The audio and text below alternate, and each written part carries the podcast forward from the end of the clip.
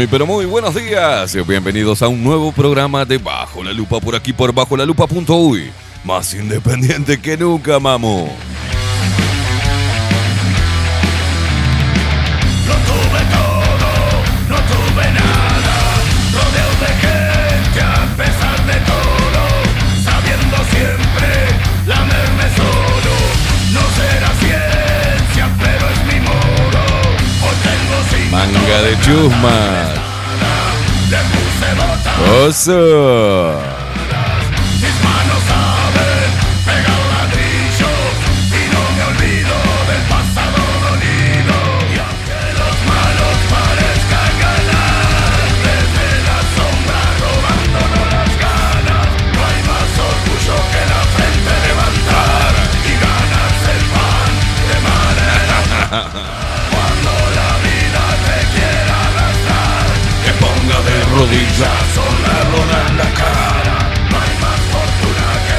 No es viejo este programa, boludo.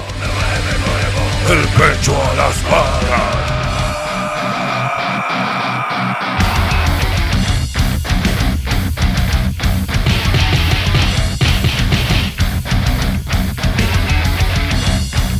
Esto se piensa que podemos hacer un estudio, ¿no? En, do- en dos días.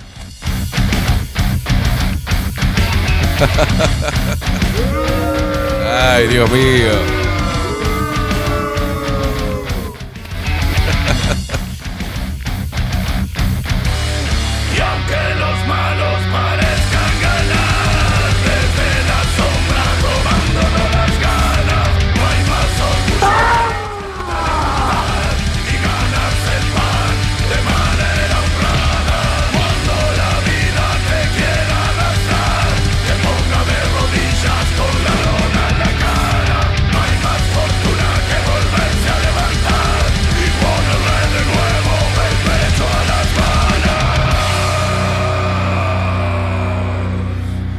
Pero muy buenos días. 25 minutos pasan de las 8 de la mañana. ¿Cómo pasaron esta fest, no? Esta semana de turismo, esta Semana Santa. A ver, manga de hijos de puta, ¿qué se piensa? ¿Que armamos un estudio así? Nos tiramos un pedo y sale un estudio. Estamos, seguimos en el estudio viejo, mientras que quiero mandarle un saludo enorme a Wilson, un maestro. Un maestro, Wilson. Wilson Esteves, loco. Lo que precises en construcción, en lo que sea, tenés que llamarlo a él. Ta. Es un animal, es un animal, una bestia, es un genio que está laburando ahora en este momento allá. Y a José Jardín, electricista, un animal, otro animal. Los luperos que nos están dando una mano con su mano de obra, y eso va viento en popa. Calculo que si todo sale bien, no quiero decir nada, pero si todo sale bien, a partir de la semana que viene ya estaríamos saliendo en el estudio nuevo. Así que, que no va a haber muchas diferencias con este, ¿ah? porque vamos a tener que desarmar todo este y armarlo allá. Así que, pero eh, tiene mucho de diferente ¿ah? el nuevo estudio. Señoras y señores, ¿ah? vamos a presentar al equipo de Bajo la Lupa. ¿Les parece bien, manga de chusmas? Ahora se van, ¿viste? Ah, pensé que era el estudio nuevo. Mira la mierda. Quédate ahí, Sorete. En la web, Bilden, de la mano de Miguel Martínez. Video y fotografía, Adolfo Blanco. Nuestras voces comerciales, las mejores y las más profesionales, como la hermosa voz de Maru Ramírez. Bienvenidos a Bajo la Lupa. Y la voz de Macho, de Trueno, de Marco Pereira. Bienvenidos, Y Luperos. quien nos pone al aire y hace posible esta magia de la comunicación es el eh, Facundo, el vikingo, Casina.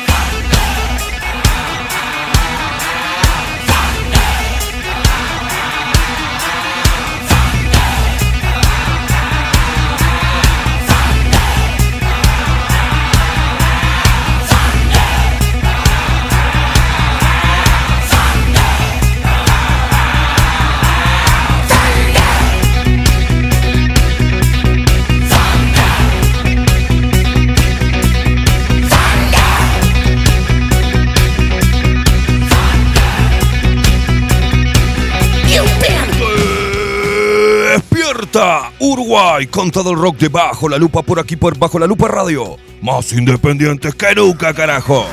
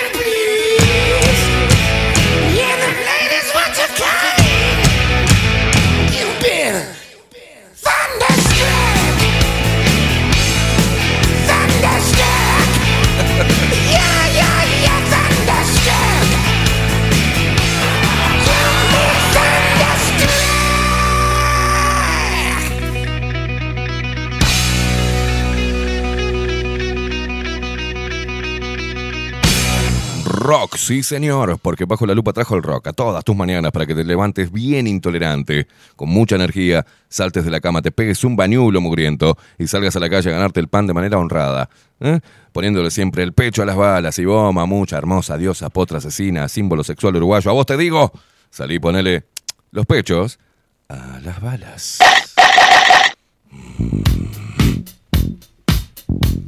Vamos que se puede, queda poco.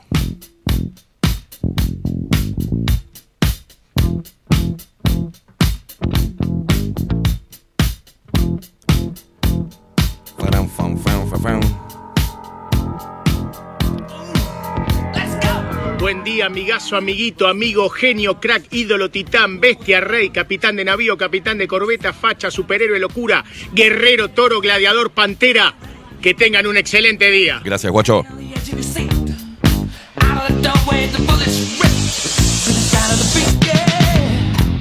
facha, y dale facha, y dale facha, y dale facha.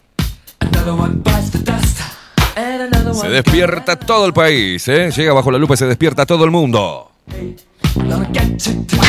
Se despierta el interior del país con el problema de la sequía, un quilombo bárbaro, ¿eh? Se despiertan los paisanos guapos y las paisanas piernudas.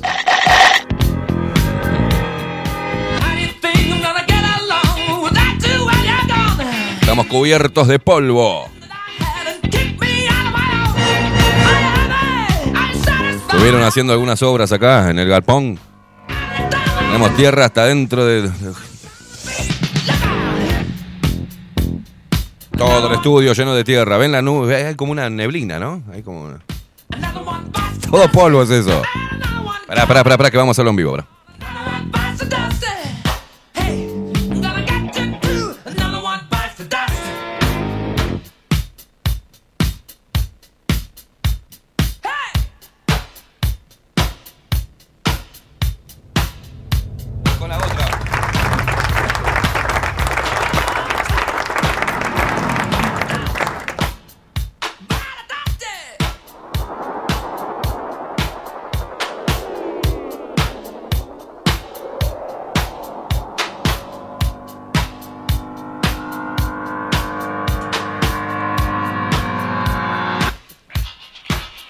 Ahí se ve mejor, Facu.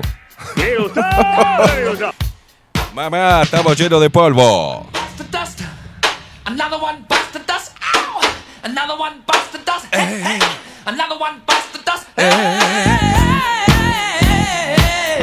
Se despierta todo Montevideo, carajo. Despiertan los uruguayos que andan desparramados por el mundo y nos ven y nos escuchan a través de bajolalupa.uy, nuestro sitio web y también a través de Twitch. Y se suscriben, ¿saben? Se suscriben a nuestro canal de Twitch, bajo la lupa guion bajo uy. Suscribite, rata, dale.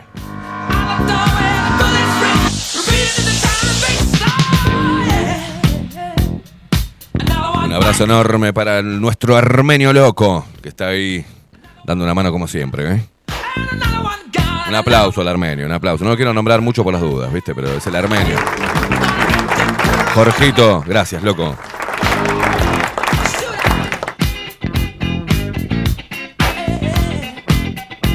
Una coordinación ahí se está haciendo en el centro, ¿eh? en la nueva casa de Bajo la Lupa. Contenidos. Electricista, yesero, este, de las aberturas, también todo un quilombo bárbaro allá, ¿eh? Pero dentro de muy poquito ya vamos a estar saliendo en nuestra casita nueva. Se vienen las jornadas de limpieza.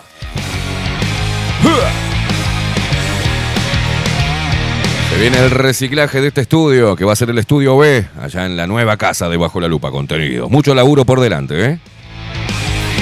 It's at 3:30 on my watch. Big show don't Posiblemente aprovechemos todos a adelgazar un poco, ¿eh?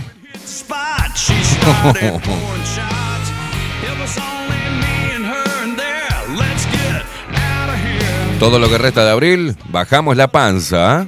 Come along if you dare. Lay down my tailgate. Hey boy, what you say? Do a little day drinking.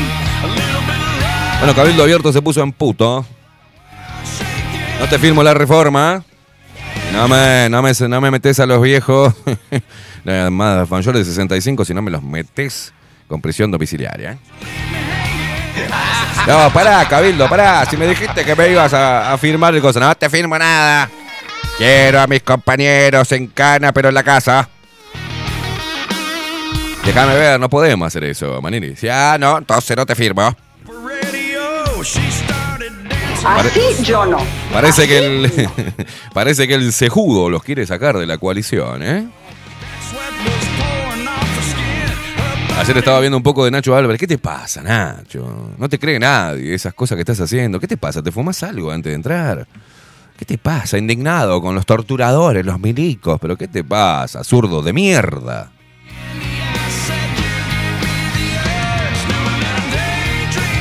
Ay, después pone hashtag. ¿Están de acuerdo con las jineteadas o no? Dale, pedazo de puto.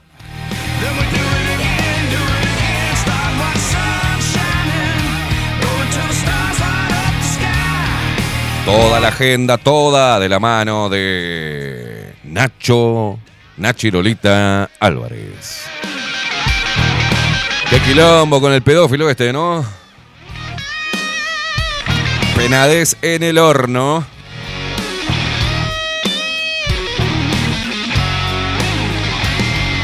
Nos seguís a través de todas las redes sociales, arroba bajo la lupa uy en Instagram, en Twitter y en Facebook. A mí me seguís también por esas mismas redes, arroba Esteban Caimada. Fácil, fácil, bien fácil. Seguinos en todas las redes sociales, Instagram, Facebook y Twitter, arroba bajo la lupa UI. Gracias, Marucha, gracias, amor.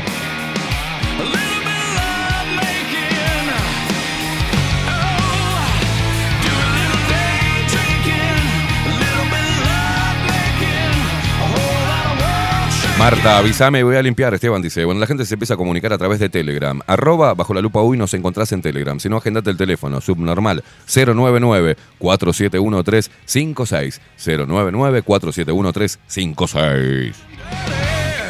Un saludo para Rocco, que tiene la ferretería ahí en Canelones y Ejido, que nos está dando una mano también y se va a sumar a la familia de auspiciantes. Dentro de muy poquito nada más ya sale la publicidad de Rocco, ¿ah? la ferretería. Tipo aguerrido también, ¿eh? Tipo que encima nos, lo que precises, Esteban, lo que precises. ¿eh? Pintura, eh, herramienta, lo que vos precises. Bueno, ahí, va, ahí te vamos a ir a saquear, Rocco, dentro de muy poquito. Muchísimas gracias a toda la gente, también a todos los luperos y las luperas ¿ah? que están diciendo, eh, estoy ahí, estoy con el lampazo pronto. Cuando ustedes digan, vamos a limpiar todo. Divinas. A las brujas, a todas las brujas, un abrazo enorme. A Sandrita, que fue y llevó sus productos de limpieza, que también van a estar acá por ahí, ¿eh? en, la familia auspiciante. Sandrita tiene unos productos de limpieza de la putísima madre. ¿ah? Lo llevó para allá. Así que toda la limpieza de la nueva casa se va a hacer con los productos de Sandra.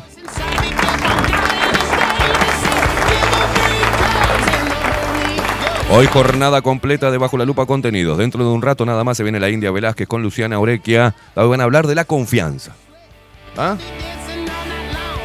Después hoy a las 19 horas, sin anestesia, de la mano de Vero Martínez. Y a la noche, ay Dios querido. Y a la noche vienen ellos, machos y no tan machos.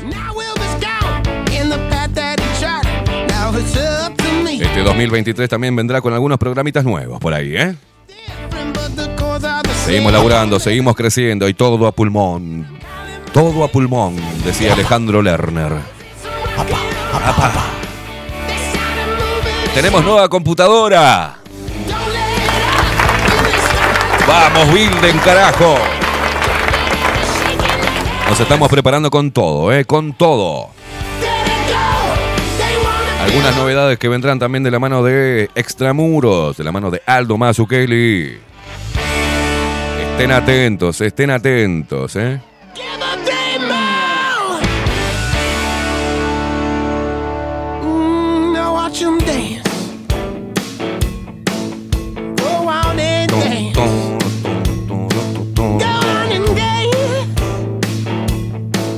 Abrazo a Salón Libertad, a Viviana hermosa que nos está dando una mano bárbara y que ya no, me está preguntando de qué color querés las macetas. Porque nos va a llenar de plantas todo el lugar, ¿eh? Ojo, ¿eh?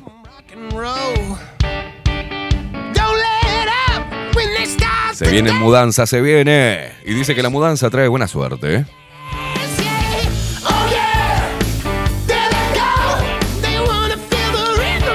Vamos a leerlo a esta manga de basuras que nos están escribiendo a través de Telegram y también a través de Twitch. Vamos a leerlo. ¿Lo leemos o no lo leemos nada? Estos chusmas que vinieron a ver el estudio nuevo y se encontraron con el estudio viejo. ¿Qué hacemos, Facu?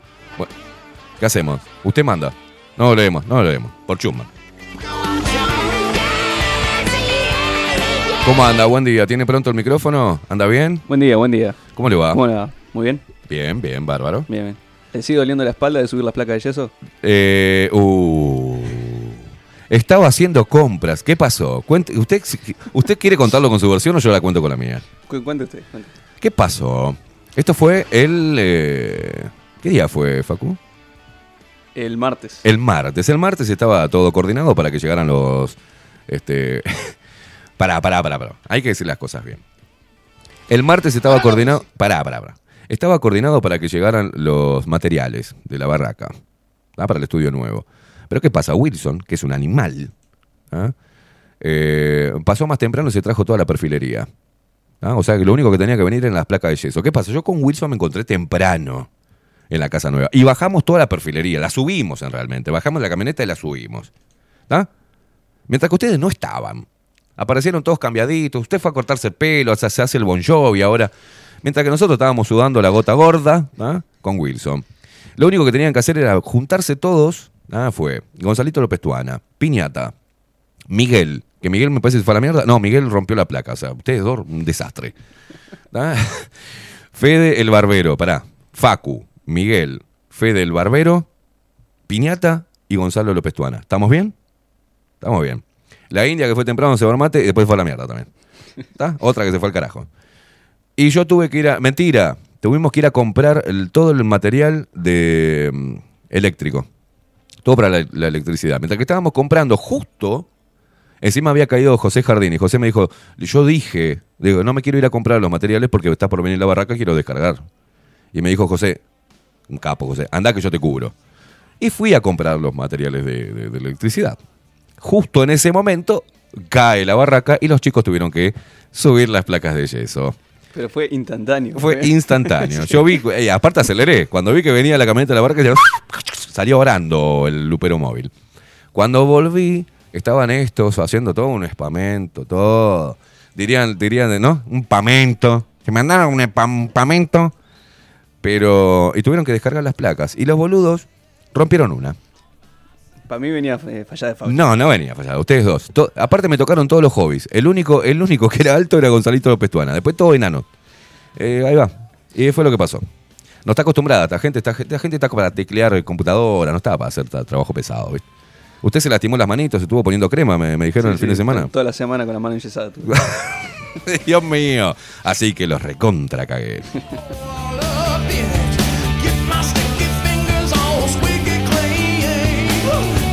Mirá, Wilson es recontra rápido, pero se atrasó un poco porque eh, las medidas las aberturas y demás que nos está facilitando también el, el- el armenio loco, eh, había que esperar unas medidas concretas para poder seguir eh, construyendo. Así que eh, Wilson está desde tempranito allá, estuvo también el fin de semana, es un animal, es un animal, tiene casi todo pronto. Ahora ya empieza, hoy se empieza a emplacar, mañana se colocan las aberturas y después y mientras tanto está José metiendo toda la, la- eléctrica, una cosa de loco. Vamos a pedir el internet. Estamos moviéndonos. Calculo que el próximo lunes estaremos saliendo de los estudios nuevos. Si todo sale bien. Si no, seguiremos acá un poquito más hasta que esté todo pronto en la nueva casa de Bajo la Lupa Contenidos. Vamos, che. Vamos a leerlos a ellos que nos escriben a través de Telegram. Alejandra, ¿qué dice? Buen día, Esteban y Facu. Buen comienzo de semana. Gracias, guacha. Richard, que dice, buen día, escuchando desde Río de Janeiro. Saludos. Mañana ya volvemos con mi familia a Montevideo. Vamos, guacho. Coco Leite dice muy buenos días acá, de acá en más es todo crecimiento. Vamos, Coco, exactamente. Ana Carela, muy buenos días, mis locos lindos, feliz lunes y vamos con todo. Dice, te salieron flojitos. Me hubiera llamado y le mostramos a estos millennials cómo se hace. Es verdad, es verdad. Estaban todos, ay, ay, me duele, ay, me duele acá, me duele acá. Manga de trolos.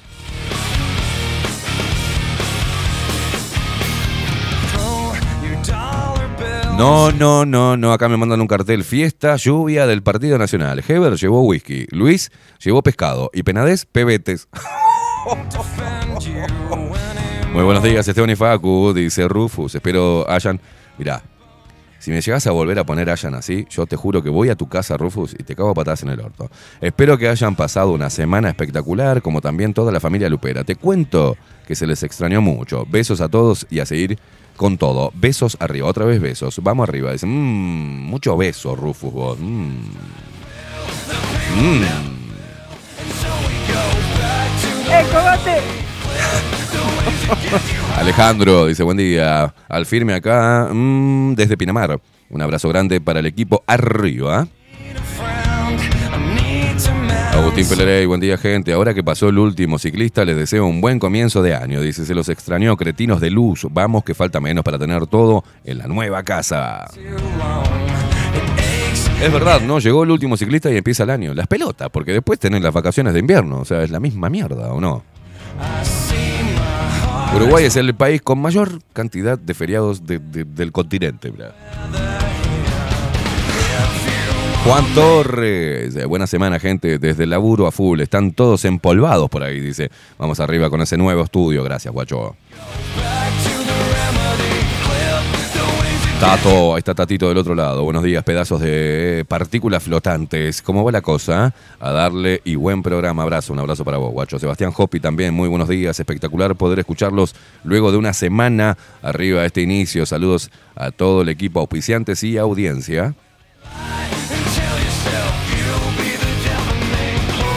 Daniel Barrón, buen día, buen lunes, Esteban Facu, el vikingo, producción y luperos de ley, el mejor lunes, con el retorno de Bajo la Lupa, con la energía necesaria para eliminar la abstinencia de esta larga semana. Fue una semana de trabajo arduo, deben estar agotados, fuerza hermanos, hay que sacarle brillo a esa imagen.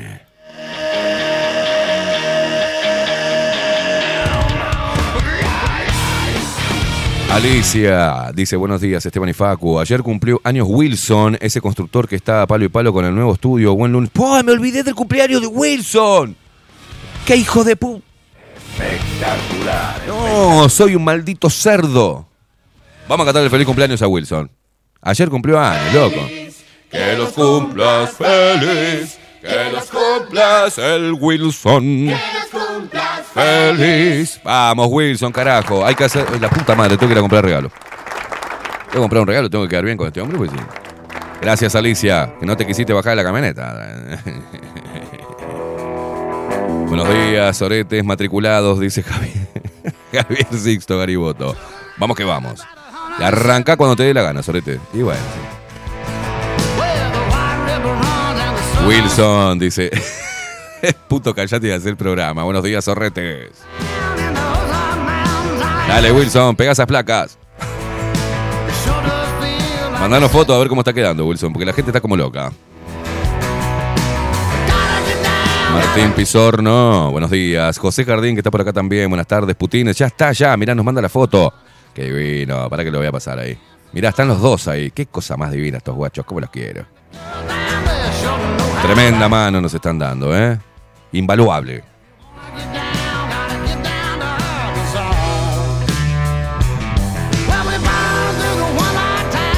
Mientras que estamos haciendo el programa, ya están ellos. Los gladiadores ahí, metiendo como metiendo pincho como loco.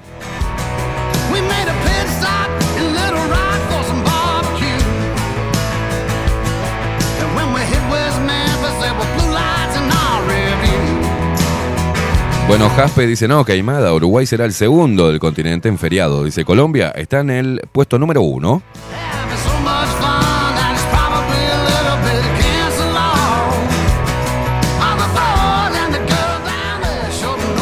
A ver. A ver, miralos a ellos ahí en el estudio. Mirá la cara de contento que tiene José. Ay, Dios mío, ya está Wilson, mirá. Mirá, ya está emplacando. ¿Qué? Lo parió.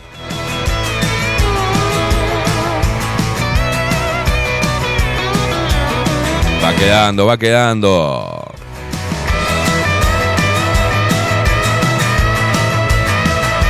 Raque, desde Solimar, buena jornada, dice buenos días, un abrazo te mando. Rosita, buenos días, Luperos, qué bueno escucharte, se te extrañaba. Ay, qué linda ella. Buen día, buen día, dice Falcon 22. María Luisa dice, yo te puedo hacer masaje, lo que, lo que pasa es que estoy a 98 kilómetros. ¿Qué querés hacer? Masaje, pero quédate quieta, María Luisa. Rosep dice, no necesitas buena suerte. Tienes una fuerza que arrasa con todo.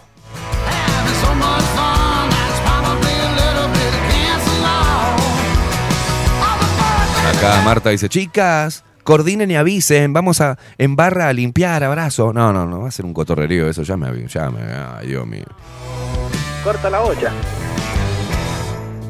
Rosep dice que bueno, otro auspiciante, esto crece y crece, ¿no? es un conventillo de locas eso que da miedo, dice Aldo. ¿Qué le pa- ¿Qué pasa? Nat 18, buenas buenas, pero qué lindo te queda ese pantaloncito. Ay, apareció la degenerada, no te digo yo. Basta, chicas. Ahí está, basta. Fernando, buenos días, Luperos. Vamos arriba con el estudio nuevo. Qué nivel tener ese equipo de trabajo. Felicidades por el cambio. Fuerza, saludos. Dice Alicia, no me bajé de la camioneta porque hay que ser compañera y dar aire. Ustedes también necesitan charlas de hombres. La próxima voy con el plumero y el lampazo al nuevo estudio. Milton, eh, buenos días, putarrones, dice. Eh, ¿Qué mierda? Los extrañamos, pilones o retinos. Vamos arriba con el nuevo estudio, gracias, guacho. Daniel, buen día, Esteban y equipo. Gracias por volver. Siempre avanzando. Abrazo.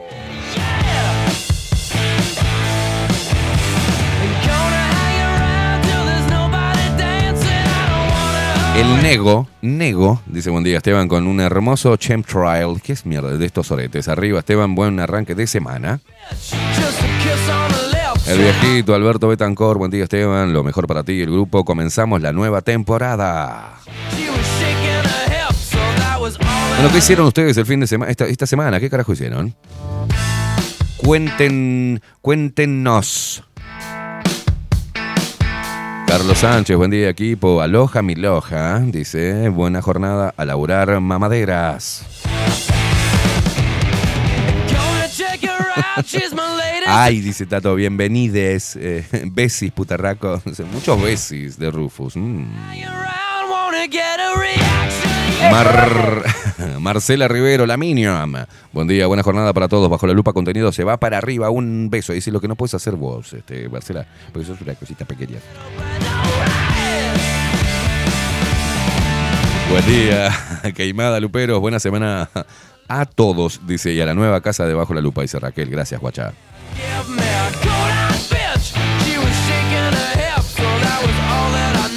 Coco Leite, que anduvo por Salta. ¿Ah? Dice, en la semana repartí sticker. Gracias, guacho.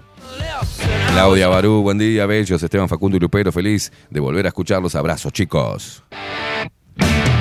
Apareció Lore. Buen lunes, hermosos de la comunicación. Con muchos corazones, gracias, hermosa. Alicia le manda un mensaje a Wilson. Dice, Wilson, ponete los zancos y seguí emplacando. Dale. Ahí va, mandámelo, ca- cagámelo a pedo. Viviana, muy buenos días. Tengan todos un muy feliz 2023. Es como que arranca recién el año, ¿eh? Y no arranca recién. Arrancó en enero. El primero de enero. Ni echen los huevos. Paulita la huerfanita, por acá aguantando los pendejos y haciendo manualidades que mandaron de deberes, dice Paulita. Eh, lo bueno es que ahora el parlante a full desde las 7 y que no me jodan. Claudia Lan que dice, buen día, aquí paso, vamos, los extrañé, pero bien vale la pena, tenemos estudio, vamos.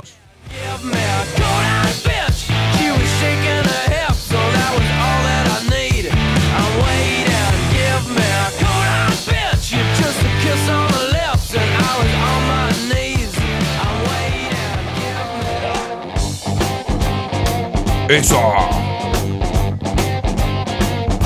Se mueven las fichas políticas, ¿eh? María Montero, buenos días. A darnos la nueva dirección para mandarte cosas ricas. Lo estamos pensando, lo estamos pensando. Agustín Pelerey dice que tuvo una semana tranqui. Descansamos con Leticia en casa. Muy bien. ¿eh? Carlos Sánchez dice que la semana fue una ver... Eh, la agarré toda la semana, salvo desde el viernes laburando hasta el domingo. Se ve que me olfatean, que estoy tranqui, dice. Sandra de la Vaquilla, buen día. Excelente semana la pasada. Dice, pasé eh, al... ¿eh?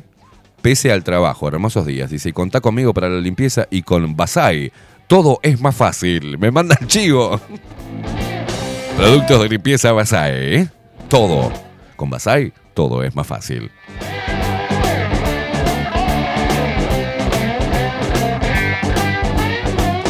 No me mandé, no me mandé, no me mandé chivo camuflado. ¿Te quedó claro? Ah, no, me lo encaja ahí, viste. Se hace la, la Dalo, o hace, Hola chicos, ¿cómo andan? Nah, nah, Y con Basai todo es más fácil. o sea. Falcon 22, acá los herreros del Pinar estamos para lo que precisen. Vos sabés que te voy a llamar herrero, ¿no? Porque hay algunas cosas de herrería que por ahí hay que hacer. Yo digo, creo que hay varios herreros ahí en, la audiencia. Vamos a llamar a alguno. Falcon 22, nos estaremos comunicando contigo. Mandame un mensaje por Telegram, así me queda.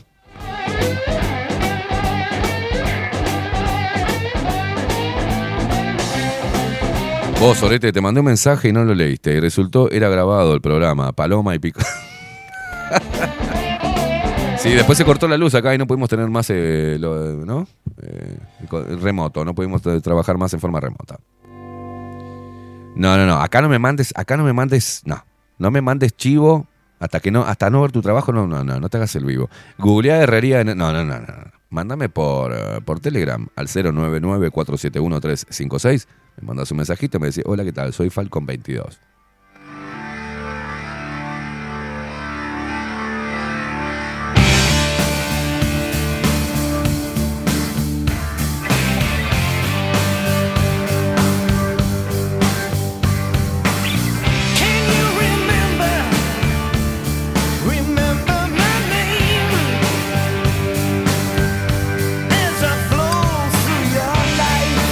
Quiere decir que estamos acá al aire, en realidad, porque tenemos gente de confianza trabajando ahí. Tenemos a Wilson y a José, que uno le puede dejar la llave y ya está. Si no estuviese Wilson, no podríamos estar saliendo al aire, porque tendríamos que estar allá, ¿no? Viendo que todo esté saliendo bien y controlando.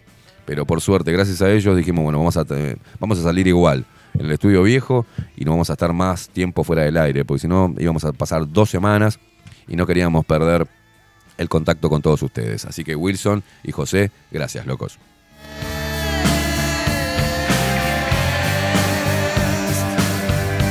A ver, Falcon 0 9 9 4 7 1 3 5 6. ¿no? Y si no, simplemente en Telegram pone arroba bajo la lupa uy todo junto. Y ahí nos encontrás. Lo digo así porque me dice decirlo despacito. Dice que soy medio cavernícola para esto. Ay, Dios mío.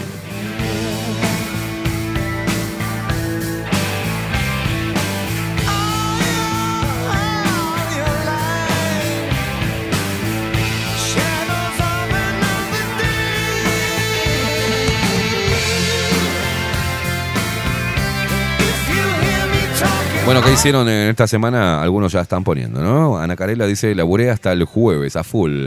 Si precisan una mano para ayudar a limpiar, a la orden. Muy bien, todas, todas, todos, todos. Bombas, bombas, bombas.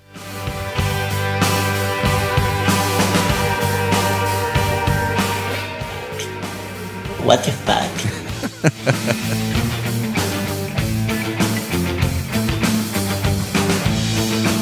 Bueno, nos metemos, ¿qué le parece si, no? Eh, 58 minutos pasan de las 8 de la mañana, ¿qué le parece si nos metemos en los titulares de esta mañana? ¿Le parece bien? Cuando usted quiera, ¿eh?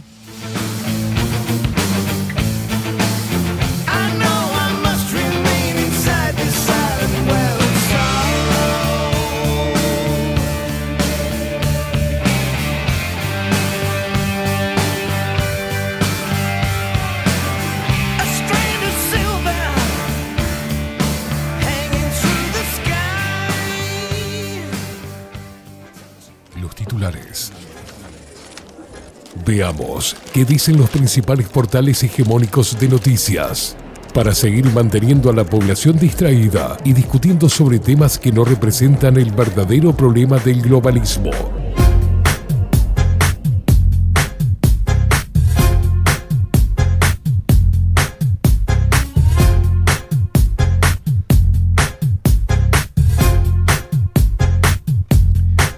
Muy bien, bueno, comenzamos con los titulares de Diario El País, que dice, los votos van a estar, a- van a estar, apuntó Manini Ríos, y dijo estar sorprendido al ver cierta reticencia colorada.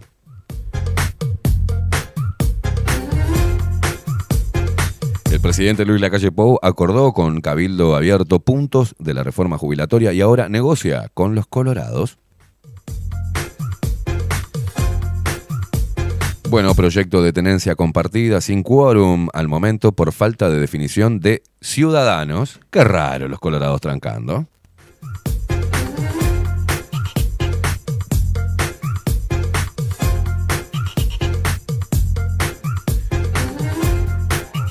En realidad todos los partidos son, ¿no? Este globalistas, pero el Partido Colorado, mamita querida, ¿eh?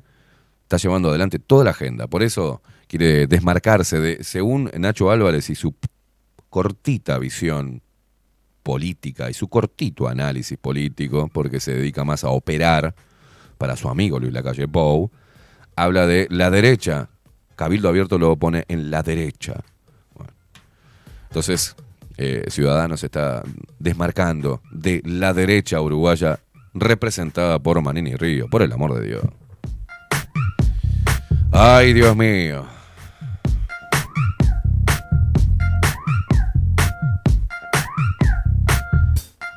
Bueno, Semana Santa, dice acá el país, no Semana de Turismo, ¿eh? Semana Santa registró más vehículos circulando, pero menos siniestros fatales. El balance de Policía Caminera.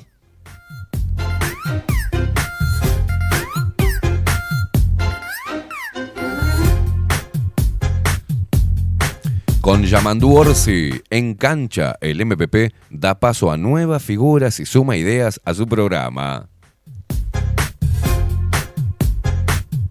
Bueno, Sindicato de la Construcción renovó autoridades y prepara su estrategia para la próxima ronda salarial.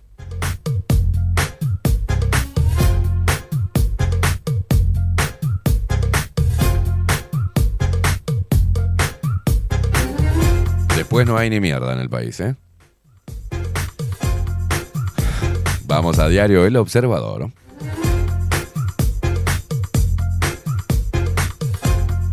Bueno, abuso sexual, dice el observador. Pareja de, adolescentes, forzó a otra menor a tener sexo por el juego verdad o reto y los condenaron.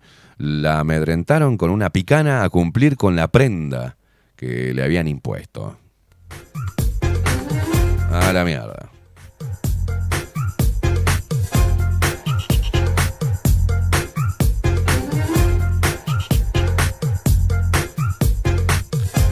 Tragedia. Una mujer trans murió en la cárcel de Durazno en un incendio en su celda.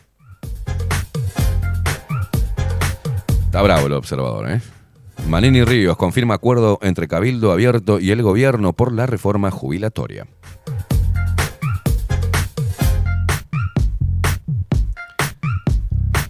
En 2022, más de 400 audiencias ¿eh? Reagendadas por falta de móviles para trasladar a los presos. Ah, a ver.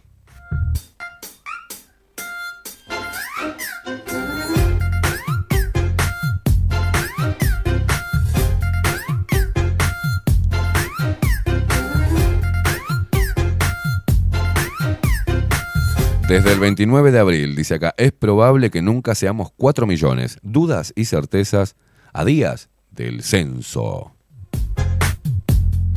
Y si siguen matando viejos, si siguen matando niños antes de nacer, y si no, no vamos a crecer nunca. Eh, Por eso hay que traer este, dominicano, venezolano, cubano, ¿no? Porque si no, estamos en el horno. No nacen niños y matan a los viejos. O sea, a ver. Y los jóvenes estudian y se van a la mierda. Olvídate. Esto va a ser un país de dinosaurio. Horrible.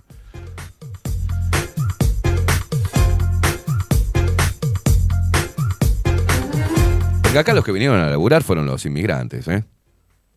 ¿eh? chicos, ¿eh? Acá los que vinieron a laburar, que ahora, que desde la izquierda le, dicen ¿no? que son los, terratenientes, esta cosa ideológica. Pero los que vinieron acá fueron los extranjeros, vinieron a romperse el culo acá en Uruguay. Porque el uruguayo ya desde que nació, creo, no le gusta laburar. Desde los caudillos, se hicieron caudillos para no laburar. El Uruguay no le gusta laburar. Al uruguayo no le gusta laburar. Entonces, bienvenida sea la mano de obra extranjera, ¿no? Porque acá, no, no, no, lo que tuve que escuchar, este fin de semana, esta semana, vieron que lo ideal del uruguayo es que toda la semana no se trabaje y que te paguen el sueldo. Esto estoy hablando para la gente que es asalariada, ¿no? ¿Y vieron aquel dicho de no van a trabajar porque se le encarna una uña? Bueno, hay un caso real. ¿eh? se le encarnó la uña a una persona y no fue a trabajar.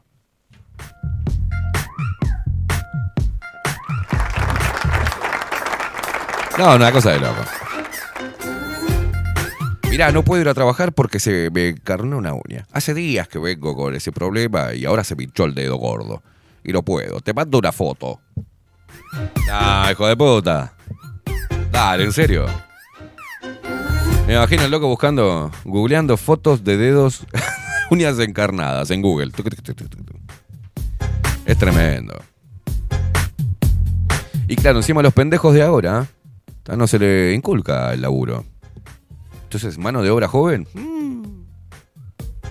La mano de obra que, eh, que está ávida de laburar es 35, 45 o 50 años. O sea, después, los pibes, no le vayas a poner a levantar algo. No, mucho esfuerzo, no, hay que levantarse a las 5 de la mañana. No, papá, no. Quieren un laburo de 6 horas, ganar 40 palos, irse para la casa rascarse los huevos, fumarse un faso. O sea, no están para laburar. Está complejo, ¿eh? Y tenemos un problema demográfico muy importante. No se olviden que el año pasado murieron más personas de las que nacieron. Ah, Primera vez en la historia del Uruguay que mueren más personas de las que nacen. Tenemos hasta la fecha, desde que se creó este, esta ley de aborto de mierda, tenemos 100.000 uruguayitos y uruguayitas menos que nacieron. Metemos la eutanasia, matamos a los viejos, así no, nos joden para, para el sistema de salud. Y ahí, y ahí vamos. Y en el medio quedamos todos, ¿no? En el medio quedamos todos que no sabemos qué va a pasar. Encima ahora la gente no procrea, ¿viste? No se junta, no, no hacen familia, no, están para están la gilada. Entonces, mientras tanto, tenemos un grave problema. Hay menos niños, hay más viejos enfermos, y le agregamos la vacuna, también un virus para hacer mierda a los viejos y hacer mierda a los inmunodeprimidos que lo pasaron a, otra vida, ¿no? A mejor vida. Y ahí tenemos. Crece la cantidad de personas que mueren a causas que no sabemos después de la vacunación, y ahí vamos, viendo la reforma jubilatoria, a ver cómo mierda hacemos ¿Ah? ¿A quién carajo le sacamos para cubrir este gran agu- agujero que tenemos en el sistema previsional? Lo tenían que haber hecho el Frente Amplio, ahora se lo endilgan a esto. Y bueno, parece que si, bueno, si no hay quórum, no se hace la reforma. Y después la va a tener que hacer el Frente Amplio. ¿Y qué van a decir ahí? Qué hermosa jugarreta, ¿no?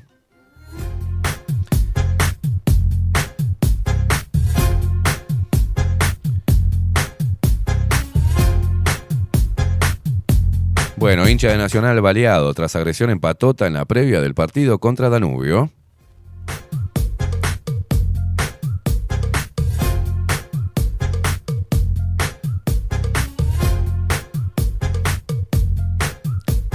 Violencia policial. es Un hombre fue asesinado en una boca de drogas en Villa Española. Conflicto, un ataque con misiles en altos del Golán obligó a Misión Uruguaya a suspender actividades.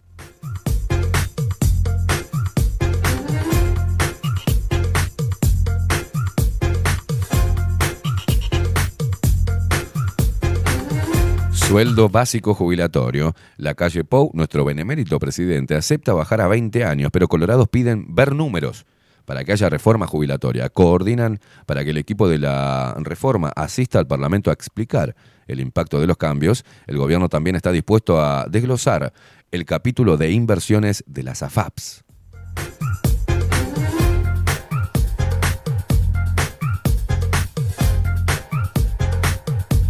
¿Y ahí quién entra? ¿Quién entra? Entra. Me llamaron. Mujica dijo que si el Frente Amplio gana el gobierno, en 2025 deberá modificar la reforma jubilatoria. El expresidente José... No, no. No, bájame, porque ayer estaba escuchando a Nacho Álvarez, ¿no? Que hizo una salvedad, se puso muy loco con el otro periodista que es el, el hijo de Nelson, no me acuerdo el nombre, el, el- el pelotudo de pelo engominado. Y lo vi para ver qué hacía Nacho Álvarez. No hizo nada. Tiene una semana un equipo de producción de la putísima madre, luces, cámaras, este, plata, todo, y no hizo nada. Se pasó hablando de penadez y de las nuevas denuncias de supuestos pibitos gays que se prostituían y que Penades les pagaba y se los comía. Sobre la continuidad de Penades como senador y la carta que le mandó a la vicepresidente Beatriz Argimón y unos audios con voces modificadas de supuestos víctimas de que no se pueden comprobar tampoco. No estoy defendiendo a Penades, si es Violeta que vaya en cana, ¿no? A ver si tiene los fueros, si no tiene los fueros. Teóricamente dijo Penades que no se, van a parar en los fueros y que, va, que lo juzguen como lo tengan que juzgar. Y bla, bla, y bla, bla, y bla, bla. Estiró, lo mismo que hizo el domingo pasado, lo estiró. Y después habló un poco de la sequía y de los proyectos, del proyecto Neptuno y de cosas, de esto. No hizo una mierda, muy, muy flojo. Muy, muy, muy, muy, muy flojo. Pero a la hora de decir que Cabildo Abierto estaba, se, le agarró con Cabildo Abierto ahora Nacho Álvarez, porque es la derecha del Uruguay. Este, este hijo de puta globalista. Y mm, habla, dice, bueno, que Cabildo Abierto estaba transando, estaba extorsionando, mira vos la estupidez y la lectura berreta de un tipo que teóricamente es inteligente, ¿no? Que Cabildo Abierto estaba extorsionando a la coalición para votar la reforma, pero si le votaban ¿tá? la ley para cubrir eh, y mandar a la casa a los presos políticos mayores de 65 años. Y ahí hace una salvedad. Nacho Álvarez dice, no son presos, bueno, presos políticos, ¿no? No, en realidad son los milicos torturadores. Ah. Mirá vos, Nacho, cómo te salta la piola. Se nota que estás de vuelta porque arrancaste en una radio tupamara, ¿no? No nos olvidemos que Nacho Álvarez arrancó en una radio tupa, ¿no? Pero cuando hablan del expresidente José Mujica y hablan de los, de los ex guerrilleros, dicen ex guerrilleros o ex tupamaros, no dicen los asesinos, torturadores ¿ah? y terroristas. No dicen eso. ¿Ustedes escucharon en algún medio de comunicación decir a un periodista los ex terroristas? No, un poco más son los las víctimas, los héroes que quisieron, ¿no? Ir a la guerra para generar más igualdad y más oportunidades para el pueblo oprimido por una ultraderecha conservadora y liberal. Pero acá dicen el expresidente José Mujica. ¿Y por qué no poner el expresidente, el ex terrorista Tupamaro José Mujica, ¿no? Es expresidente. Una vez que vos sos presidente en Uruguay, toda tu historia de mierda puede ser asesino, violador, puede ser lo que sea, que no pasa nada. Ah, porque sos presidente y ahí te ungen ¿tá? y ya pasás, te, te canonizan. Ah, fue el expresidente, el expresidente. Un viejo hijo de puta que nos está vendiendo, nos vendió a todos al poder global. Es parte de, de esta estrategia inmunda de dominio masivo. Es uno de los promotores de un gobierno mundial. es uno de los promotores de la maruja, del aborto, es uno de los promotores de la Agenda 2030, uno de los grandes promotores de la Agenda 2030. Un señor que se sienta a tomar whisky con, los, con el alto poder globalista, pero acá piden su palabra. El expresidente José Mujica, el ex asesino, expresó que si el Frente Amplio gana las elecciones en 2024 y vuelve al gobierno, cosa que va a pasar, va a suceder, estuve... Facu me hizo una edición sobre mi análisis rápido de lo que va a pasar en las próximas elecciones y lo que está pasando ahora, este circo electoral, y saltaron muchos con su camiseta, sin analizar, ¿no? No va a ganar el Frente Amplio. Si gana el Frente Amplio otra vez el curro, va- la coalición va a ganar de vuelta. ¿En serio? ¿En serio? Orsi no va a ganar, no tiene, no tiene, no tiene, no tiene respaldo. ¿En serio estás leyendo que Orsi no tiene respaldo? Tiene todo el aparato del MPP. Los colorados se están acordando con el MPP, con el Frente Amplio. Se están abriendo para ver si pueden conseguir un poquito de un sitio más, ¿viste? De lo que tienen ahora. Están llevando adelante toda la agenda globalista. Ambiente, o sea, cambio climático, eutanasia, eh, control, estatus sanitario, eh, feminismo y la agenda LGTB. Porque hasta el pendejito este chiquitito, este boludo que sale tocando el piano y hablando boludeces, tocando el tecladito, ¿cómo se llama? El pajarito este de Bauti, que se hace como tres masturbaciones diarias, más o menos. Está diciendo que si el hombre se siente, se autopercibe mujer, es mujer y deberíamos dejar de llamarlo hombre. Así que te des una idea de lo que es la renovación generacional del Partido Colorado. Es decir, no hay posibilidades, no hay posibilidad alguna que la coalición de gobierno actual pueda ganar las próximas elecciones. Y yo sé que a vos te molesta, y sé que si sos derechoso, liberal, te va a molestar que gane el Frente Amplio, pero que no hay otra, hermano. No, lamentablemente no hay otra. Recuerden, recuerden bien lo que pasó en las elecciones pasadas. Recuerden bien. Y yo te voy a decir algo. Vamos, a hablar juntos. Vamos a, a pensar un poco. Vamos a pensar un poco. Cuando investigamos, los que investigamos, el COVID-19, por qué se, cómo se gestó, de dónde salió, cómo se instauró, cómo se fue preparando el mecanismo del terror con todos los medios de comunicación, sabíamos y lo que pudimos saber y lo que salió a la luz es que esto se sabía de mucho antes. Esto, esta nueva pandemia, se sabía y se estaba preparando desde mucho antes. ¿Quién tenía la información? Fue quien puso a una heladera como Daniel Martínez. Porque querían quemar al socialismo con la figura de Daniel Martínez y sabían que Daniel Martínez no tenía carisma como para llegar a ser presidente. Y ahí se hizo una medición, ¿no? Vamos a, De hecho, ¿no les parece raro que todo el aparato del Frente Amplio hoy esté hablando y esté haciendo hincapié de qué fórmula debería ser, quién es el que debe ir adelante? Y cuando pasó lo de Daniel Martínez en las elecciones pasadas, Daniel Martínez eligió a dedo a su fórmula. No hubo ni consenso, no hubo ni, el Frente Amplio, ni el presidente del Frente Amplio en ese momento, este, saltó, nadie dijo nada. Daniel Martínez dijo, "Es- es- es- es- es- Graciela Villar. Y allá salió Graciela Villar, los dos bailando el bailecito pedorrísimo, diciendo oligarquía y pueblo, dándole a la supuesta ultraderecha Manini Ríos. Una estrategia muy pedorra. De hecho, después Graciela Villar desapareció. De la faz de la tierra desapareció. No la convocaron más a ningún lado.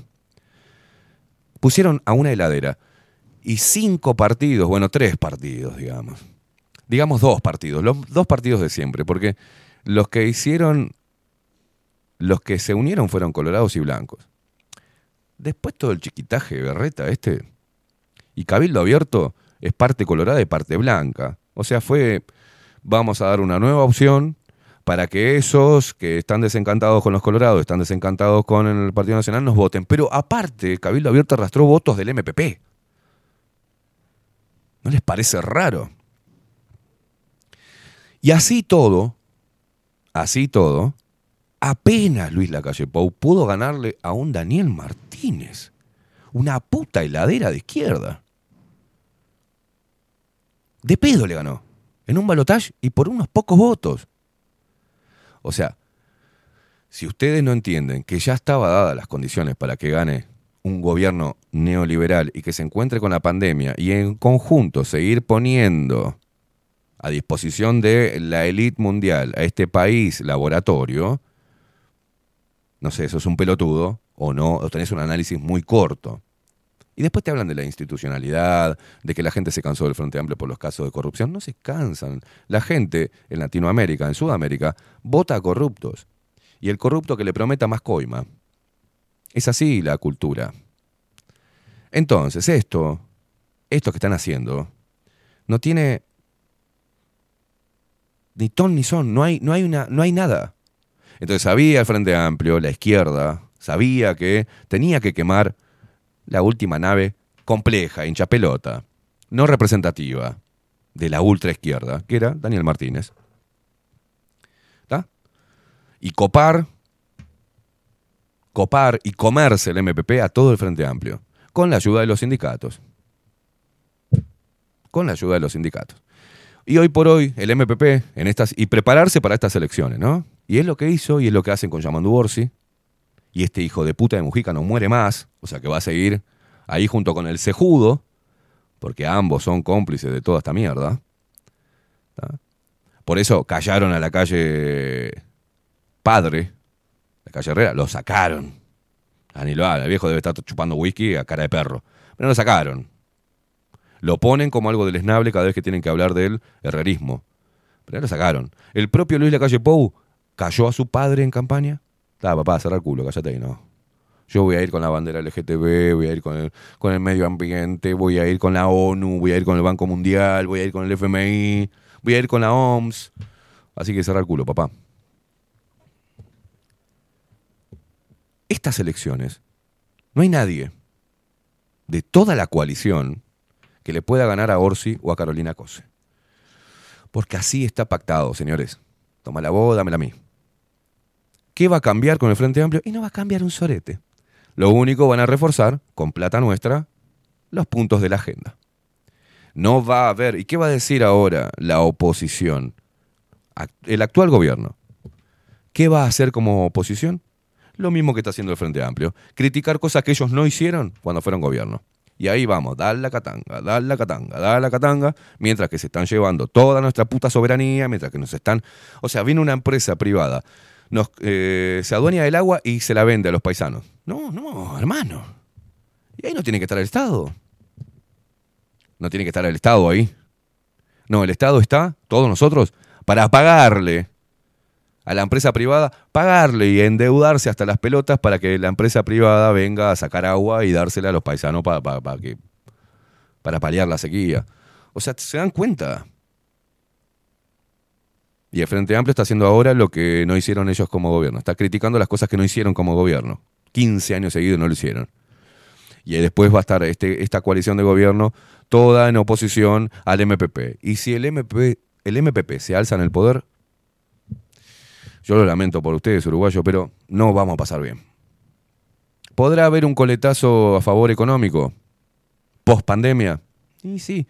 ¿Podrá haber guita desde, desde afuera para crear una falsa, falso, una falsa sensación de bienestar para que la gente diga, bueno, pero ahora con, ahora con Orsi tengo más laburo, tengo más plata, lo mismo que hicieron durante los 15 años? Mientras que el país se va endeudando cada vez más. Porque los zurdos les encanta pedir plata y hacer cosas con plata ajena. Y ahí otra vez la misma rosca, cinco años más.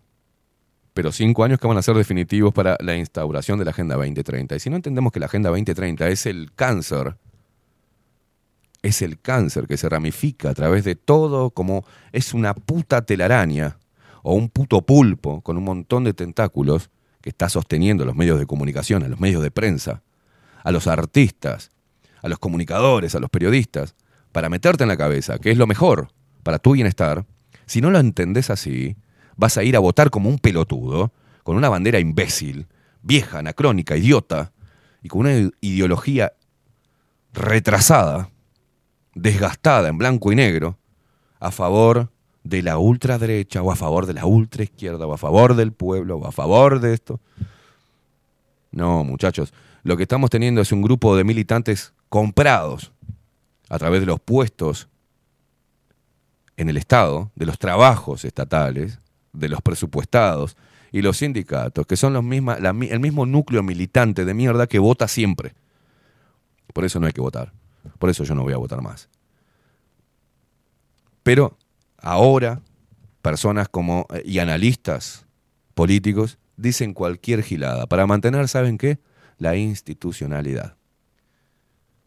Para mantener la idea de que necesitamos a los políticos para vivir mejor, de que necesitamos elegir buenos políticos para que el Estado funcione y para que asegure el futuro de, de las próximas generaciones.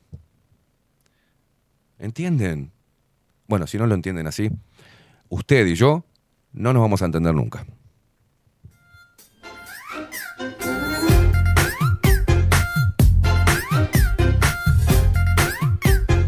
Si no lo entiende así, vaya a ver otro programa, donde le mientan, donde le mientan con maquillaje ¿eh? y con buena iluminación.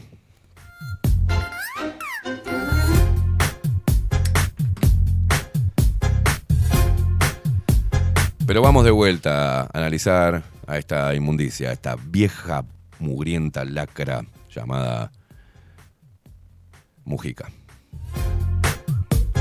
El expresidente José Mujica expresó que si el Frente Amplio gana las elecciones en 2024 y vuelve al gobierno, debería modificar el proyecto de ley que reforma la seguridad social. Y es la jubilación, no toda la seguridad social, ¿no? Seguramente hay que modificarlo, derogarlo totalmente, no, dice, señaló el expresidente en una entrevista con Canal 5 Noticias. Canal 5 sigue adelante, con plata nuestra, ¿eh? Mujica señaló que va- varias cosas del proyecto de ley. Acá, mirá, mirá, mirá. Quiero saber si el periodista le preguntó cuáles son las varias cosas. Porque eh, Mujica puede decir cualquier gilada, ¿no? Dice, Mujica señaló que varias cosas del proyecto de ley que no le gustan, que. Y aparte escriben como el culo. A ver, señores del observador, tienen que decir. Mujica señaló que eh, hay varias cosas del proyecto de ley que no le gustan y que le parecía más interesante la propuesta de Cabildo Abierto y que no fue aceptada por el gobierno de bajar la tasa de reemplazo a los 15 años en vez de 25, como está en el actual proyecto. Ya Cabildo cedió, sostuvo. Y ahora repito, Mujica hablando de que estaba de acuerdo con la postura de Cabildo Abierto. Mujica diciéndole cuando fue interpelado, Manini Ríos, usted no se retire de esta coalición, que usted es la, usted una plomada en esta coalición. Y ahí vemos la figura de, de Manini Ríos, de dónde nació. La gente sigue sin entender y piensa que Cabildo Abierto es enemigo de los Tupamaros, simplemente por tener en su núcleo ex militares. Entonces ponemos los militares, torturadores, contra el MPP, ex guerrilleros, y teóricamente son dos cosas que están totalmente este, en guerra, por el amor de Dios. Pactaron, eh, hicieron el pacto, y, tenemos al Cejudo, que estuvo ahí, en el pacto del Club Naval. ¿Qué pactaron? No lo sabemos, ¿no? Y sigan tratando de desenterrar huesitos. Ay, Dios mío. Respecto al planteo del partido de Guido Manini Ríos, que se opone a ampliar las posibilidades de la SAFAP para invertir en el exterior, Mujica dijo que está de acuerdo en el sentido conceptual. Ahora, Mujica, cuando fuiste presidente, ¿por qué no, por qué no sacaste a la SAFAP? Esa es la pregunta. Me acuerdo que estaba estudiando periodismo y una, y una chica conocida, con un apellido conocido, quería defender a Mujica. Cuando Mujica había, fuera del gobierno, había puesto 14 puntos que para él eran medulares para mejorar el Uruguay. Y dentro de los 14 puntos había cosas que podía haber hecho siendo presidente y no las hizo. Y la chica, esta estudiante de periodismo, decía, no, yo le consulté a Mujica y me dijo que no las pudo hacer porque estuvo haciendo otras cosas. ¿Cuáles? La pregunta es, ¿cuáles? ¿Qué cosas estaba haciendo Mujica durante su gobierno? Aparte de aumentar 50, meter 50 mil personas en, el Estado. A, a ver, y, endeudarnos hasta la poronga. ¿Qué estaba haciendo Mujica? Bueno, ahora Mujica sabe cómo tiene que hacer las cosas, ¿no? Pero cuando fue presidente Tabaré Vázquez, él y después Tabaré Vázquez, en ese hermoso sándwich socialista, comunista, globalista, berreta, ninguno tocó las AFAP. Ahora como oposición, sí, hay que tocar las AFAPs. Conceptualmente estoy de acuerdo que haya la mayor cantidad de esfuerzos por propiciar que la inversión se haga adentro, dice Mujica. Ahora también hay que mirar la seguridad de la gente que por una ley está obligada a depositar en las AFAPs y que va a recibir en el futuro de su ingreso en relación a los que produzcan esos fondos, dice. Es el otro concepto, porque no es dinero nacional, es dinero de los ahorristas, aseguró. Ay, Dios. Aunque aclaró que no lo conversó con la bancada. Opinó que cree que el Frente Amplio votará respecto a ese punto. No sé. Yo no lo he discutido con los compañeros, pero sí, me parece que sí, porque conceptualmente estamos en contra de la SAFAP. Conceptualmente, pero cuando se lleva a la realidad, que lleva años a aplicarla, mira cómo se- tampoco la podés volver atrás porque eso tiene costos y un descalabro jurídico. Ah, por eso no lo hizo, no lo hizo el Frente Amplio. Creo que el Frente no se opondría, pero habría que encontrar una encontrar buena inversión en Uruguay, que creo que la hay, dice el ex torturador y el ex terrorista guerrillero José Mujica.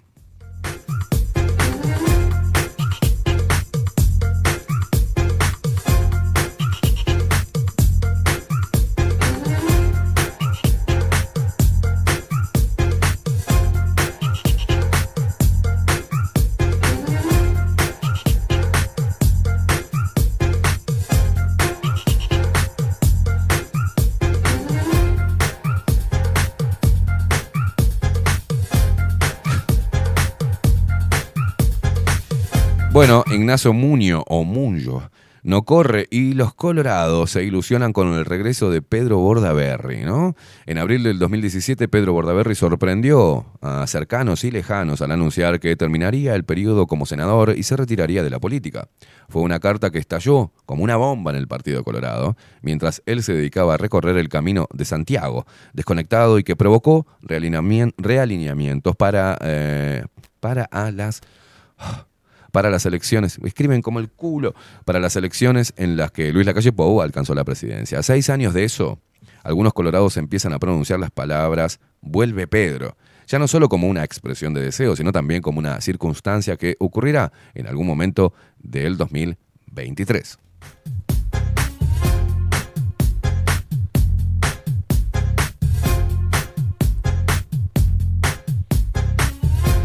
La posibilidad, a su vez, condiciona el timing de otras candidaturas, pero también de algunas reagrupaciones con dirigentes pendientes que de lo que haga o deje de hacer el ex líder de Vamos Uruguay.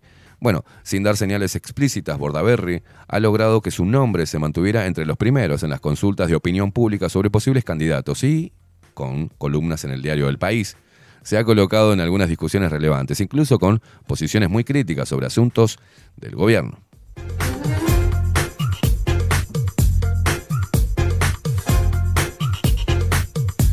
Imagino la posición de Pedro Bordaberry, ¿no?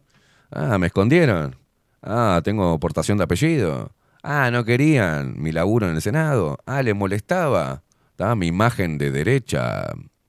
Ah, Ah, les molestaba mi. ¿No? Y ahora me vienen a buscar, manga de puto. No. Yo no lo haría, ¿no?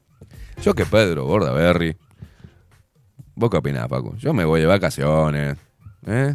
Mirá cómo bailo, ting, Claro, mirá cómo te bailo. Tingui, tingui, tingui, tingui. Tenés el, el- el- Partido Colorado comido por ciudadanos. ¿Y qué vas a hacer si son todos globalistas? ¿Habrá lugar para Pedro Bordaberry? ¿Para un discurso de derecha, ponele? Por, por- entre comillas. Mm.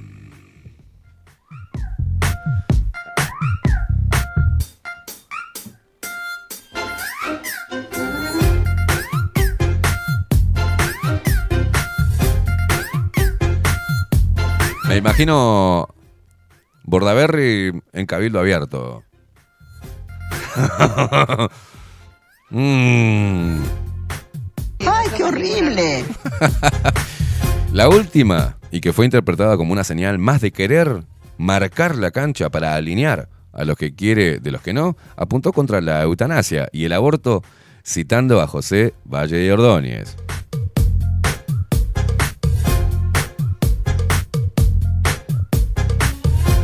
Los temas elegidos y la inclusión de comentarios del referente mayor del vallismo hacían imposible que la columna para pasara desapercibida en la interna colorada ¿eh? y provocó un intercambio con Ope Pasquet, con quien se distanció hace años, al que se sumaron otros, que buscó ser zanjado por Germán Coutinho, uno de los más cercanos a Bordaberry. ¿Qué necesidad? Las descalificaciones de colorados contra colorados. Vamos a ser más buenos con nosotros o salir con la misma fuerza cuando es con el adversario. Dice, respetemos las opiniones de todos en un partido de hombres libres, escribió Coutinho. Yo discúlpenme a los colorados, ¿no? Pero la verdad que son una manga de mugrientos. Son una manga de mugrientos. Son como gusanos, son como lacras apestosas. Son parásitos. El colorado es parasitario se aferra a la figura de, Pepe Valle y son parasitarios. Vos los ves a estos tipos y tienen unos colmillos que se le brillan los colmillos. Son terrajas. Hacen una política berreta, casi como el, como el Frente Amplio, pero de traje. Son la misma mierda con diferente olor. Y vos decís, che, ¿y el Partido Nacional, Caimada, que no está... Sí, el Partido Nacional es la misma mierda con un traje un poquito más caro y con gente con otro nivel cultural de repente. Ponele, u otro estatus económico. Pero es la misma mierda, están todos ahí. Están todos ahí. Pero la verdad que he conocido a los colorados en su intimidad y son una mierda. Son gente que está pa'l peso. Son gente que no tiene escrúpulos. Son gente que te traiciona, gente que tiene la, automáticamente tiene el puñal siempre pronto y te sonríen y te dan una mano y te diste vuelta y ¡claro! te la pusieron. Son gente deleznable, los colorados. Por algo les pasa lo que les pasa. Tienen que ir a lamerle el culo a Bordaberry para ver si encuentran un poquito de identidad. ¿ah? Y Bordaberry no quiero, no creo que esté dispuesto a, a ser bardeado otra vez con su maldito apellido, ¿no?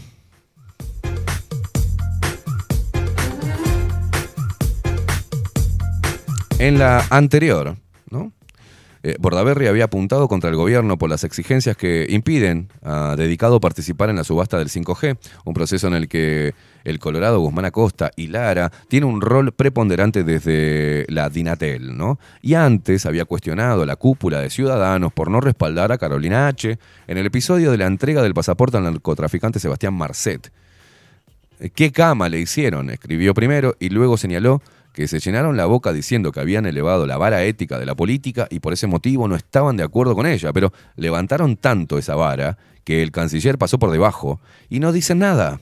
Calladitos miran para otro lado, duros con los de abajo, tibios con los de arriba.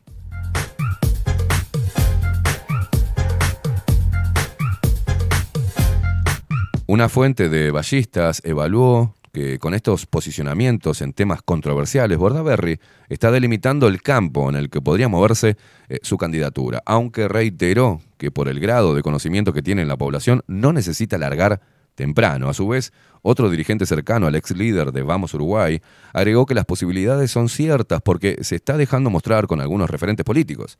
La fuente puso como ejemplo que a fines de marzo Bordaberry se reunió con Coutinho en una cafetería y luego fueron a ver Cerro Largo Torque.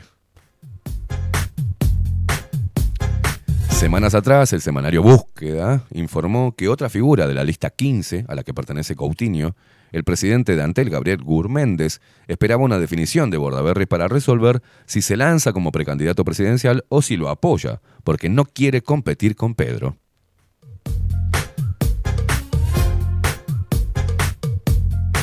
Así como Gurméndez continúa orejeando, el dirigente de Ciudadanos Andrés Ojeda reiteró que quiere estar en la primera línea sin descartar una posible candidatura, mientras que el economista Ignacio Muño eh, transmitió semanas atrás que no competirá, tal como divulgó Radio Universal. A estos nombres se suman el de Gustavo Subía, que también espera por Pedro, y Acosta y Lara, que dijo que se lanzará tras alejarse de ballistas. Bueno, el observador informó en octubre que el director de Ceres era una de las personas que estaban sondeando dirigentes de ballistas. Un diálogo que era fruto de una reflexión iniciada entre los colorados acerca del mapa electoral que pueden presentar la coalición en 2024 y la necesidad de encontrar un candidato liberal progresista. Dos cosas que no deberían ir de la mano, ¿no? Liberal progresista para ocupar el espacio que dejó Talvi.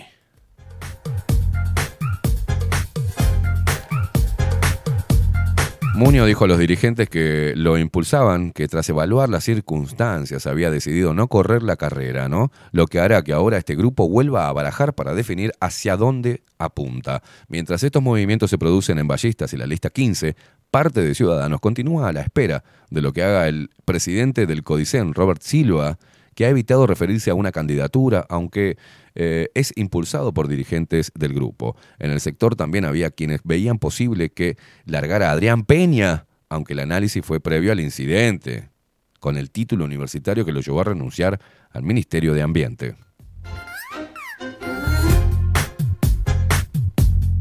Estaba escuchando a Ojeda hablar de...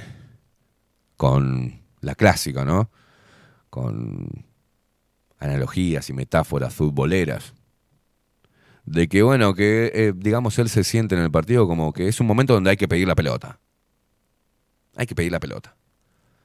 ¿No? Y él quiere pedir la pelota. Este, si precisas una pelota, toma, toma esta, Ojeda. Acá te mandamos una.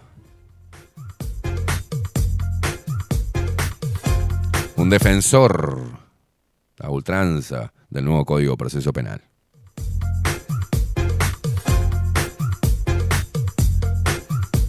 Pendejo que una vez lo hace, no hace mucho tiempo lo saqué, me dio en pedo de este Jackson. En, pe- en pedito estaba bailando en el Jackson, eh, señor Ojeda. Me piden un Uber, voy yo. psh. Ojeda.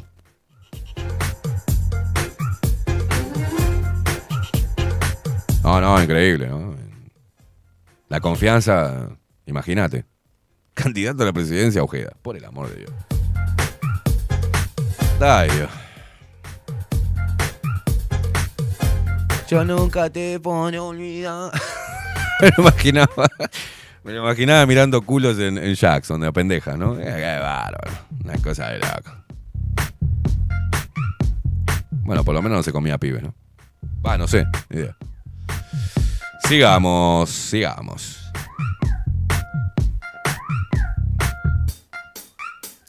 Semana de la cerveza.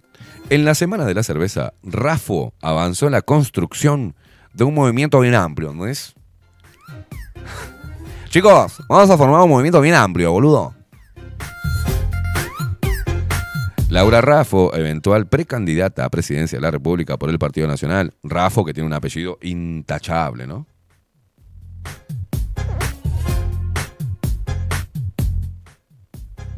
No importa lo que hizo el padre, no importa. Ella está limpiando ese apellido en la política. No sean tontos. Lo mismo que Pedro Bordaberry. No importa lo que hizo el papá. o sea. Laura Raffo, eventual precandidata a presidenta. a mí me parece mentira estar hablando de esto, ¿no? A cruzar. No, no, no. Yo me puedo reír tanto con. ¿Ustedes se imaginan a Laura Raffo en entrevistas, en año electoral, como precandidata a presidente? de los- Magnífico, ¿no?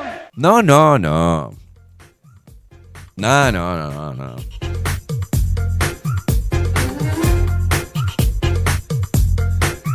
Vamos a hacer eh, yoga gratis para todas, para todas las mujeres. Para todas y todos. Yoga gratis. El Estado se va a hacer cargo.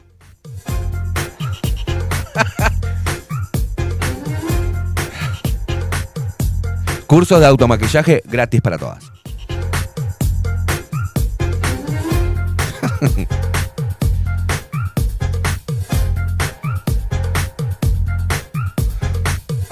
Dios querido. La que quería, como candidata a, intendente de Montevideo, las ideas maravillosas de Rafa. Usted, ustedes tienen que tener memoria, señores. Pues si no tienen memoria, no sirven para nada. Y dejen de fumar faso que les corta la memoria a, corto plazo. porque esto es a corto plazo. La tuvimos en entrevista con Bajo la Lupa a Laura Raffo. Y lo que quería hacer, vos fíjate las ideas maravillosas para Montevideo de Laura Raffo. Quería poner un SMS de emergencia para las mujeres. Por si alguno les apoyaba el ganso en un bondi lleno o una tocadita de cola. Entonces, las mujeres en un bondi lleno que le tocaban el culo le apoyaban sin querer o queriendo el sodape en la pasada para el fondo, podían poner SMS, un señor acaba de apoyarme el ganso. Y ahí se llamaba directamente al conductor, el móvil 145, sí, ¿cómo anda Roberto? Pare ahí inmediatamente. Pare inmediatamente en la esquina de Gido, justo ahí enfrente de la Intendencia. Eh, pare ahí. Paraba ahí y aparecía la policía y decía, bueno, ¿quién llamó? ¿Quién llamó a la policía? Yo, ¿Qué pasó, señora? ese señor que está allá, pasó para el fondo y me apoyó el pene en la cola. Y ahí, bueno, esa era la idea, una de las ideas maravillosas de Rafa. Y la otra era pintar los ómnibus según los horarios. Pintarlo uno de rojo, otros ómnibus de azul, otros de fucsia, otro todo con la bandera de arcoíris de la diversidad para los que pasan a las 6, 7 de la tarde. Por el amor de Dios. Se ve que ahora estudió más cosas y quiere candidatearse porque tiene muchas ideas para mejorar el Uruguay, boludo. Laura Raffo, eventual precandidata a presidente de la República por el Partido Nacional, visitó el predio Sanducero, donde se desarrolla la Semana de la Cerveza, decía así, este, este hermoso artículo del Observador del 8 de abril. Y allí sostuvo contactos con público en general y en particular con actores del sector político, entre ellos Jorge Larrañaga Vidal, integrante de Alianza Nacional, e hijo del ex senador e intendente Jorge Larrañaga, Nicolás Olivera, intendente de Paysandú, y el senador nacionalista Carlos Camín. Estoy en una etapa de escuchar mucho a la gente, boludo, dijo eh, cuando se la consultó sobre sus proyectos en política. Ah, no sé ahora. Mis proyectos ya se los voy a decir. Estamos preparando, ¿no? Con la clásica. Estamos preparando con un equipo multidisciplinario en diferentes áreas. Pero ahora en este proceso estoy para escuchar. Estoy en una etapa de escuchar mucho a la gente, dijo. La ex candidata a intendente de Montevideo explicó que es muy importante cuando vos conectás con las personas, ¿viste? Y ves qué necesitan. Es cuando mejor se te ocurre ideas de política para mejorar la calidad de la vida de la gente, boludo. Qué bien. Un aplauso para. No, no, un aplauso para Rafa. Increíble, ¿no? Con esta mujer Uruguay se va para arriba, ¿no? Repito, la ex candidata a intendente de Montevideo explicó que es muy importante cuando vos conectás con las personas, boludo, y ves qué necesitan. Con los pichis, ¿viste? Con la gente, la gente tiene problemitas, ¿viste? Y cuando se te ocurren, y es cuando se te ocurren eh, ideas de política mm, de mejor calidad, ¿no? Para mejorar la calidad de vida de la gente, boludo, de la gente pobre, la gente que no, ¿entendés? Que la gente que no, que, que no usa Luis Butón, ¿entendés? Esa gente, boludo. Detalló que viene sosteniendo conversaciones con dirigentes de todo el país, ¿no? De todo el Partido Nacional, de diversos sectores, porque queremos construir un movimiento bien amplio, como el Frente Amplio. Perdón que esté haciendo esta boludez, pero yo la veo así a Laura Rafa. La veo como una pelotuda, ¿no? Eh, porque queremos construir un movimiento bien amplio, boludo. Que sea bien abarcativo, que tenga representación de personas de la zona metropolitana, esa gente media morochita, ¿viste? Y también del interior del país, esa gente con olorcito a bosta, ¿viste? De distintas corrientes del partido, del herrerismo y del wilsonismo. Vamos todos, todos juntos tenemos que hacer. Tras señalar que están avanzando bastante con diversos compañeros, puntualizó que acá en Paysandú hablamos mucho con Alianza. Por supuesto. Rafu indicó que su idea es empezar a construir un movimiento muy abarcativo, muy grande, que represente lo que las personas necesitan, porque esa es la respuesta que tienen que dar los movimientos políticos a las personas. No se, no se tiene que construir por el poder en sí mismo, ¿entendés? Sino para dar respuestas a la necesidad de la gente, boludo. Dame, uno, dame una ovación. Pará, después de esto, pará. Rafo, ¿cuál es su idea? Le preguntó el, el periodista. ¿Cuál es su idea, Laura Rafo? para empezar a construir un movimiento. Bueno, ese movimiento va a ser muy abarcativo, muy grande, que represente lo que las personas necesitan. Porque esa es la respuesta que tienen que dar los movimientos políticos a las personas, ¿entendés? No se tienen que construir por el poder en sí mismo, boludo, sino para dar respuestas a la necesidad de la gente. Qué bien. Se siente, se siente. Rafa, presidente, se siente, se siente. No, con estos candidatos, boludo, Orsi no tienen, no, ni pica. No, ni pica, boludo. Ah, no, un nivel político excelso. Estamos en conversaciones, sigue Laura Raffo, ¿no? Está- y un largo artículo del observador, pago, ¿no? Estamos en conversaciones, tenemos muy buena relación con los compañeros de Alianza y con los del herrerismo también, ¿eh? Así que vamos a estar construyendo un espacio de a poco, con los que se arrimen, pero todavía no, no tenemos anuncios oficiales que hacer. Son conversaciones que vienen en buen camino, que nos tienen muy contentos, aclaró.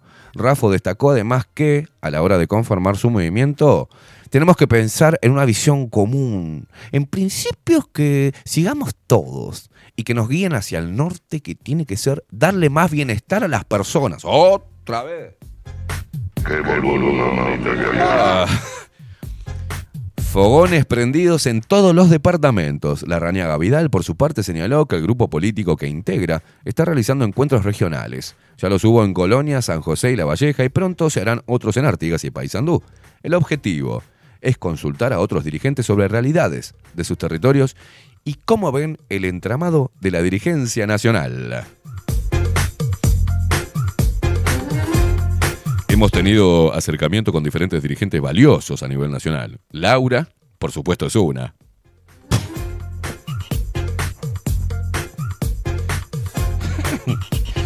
Con la actual eh, tenemos una muy linda relación. Personalmente tengo una muy buena relación que nació en las elecciones municipales de 2020. Dijo... Pará, pará. Pará, pará. Yo, la Rañaga Vidal construyó una muy linda relación con Laura Raffo. Me dicen con la cucaracha, por la cucaracha que Laura Raffo es brava. ¿Querés ir a tomar algo? Te invito a tomar algo. Mm, mm. Y añadió, ojo, estamos en diálogo. Todavía queda tiempo por delante. Nosotros estamos tomando nuestro tiempo. Alianza es un proyecto colectivo, por tanto, la consulta con todos los compañeros es muy importante, ¿no? A pesar de que me pega una. De cada rincón del país. Y en ese proceso estamos. es- Estamos, dice. Esperemos más adelante eh, cómo se va. ¿Cómo se va el descent... ¿Quién escribió esto?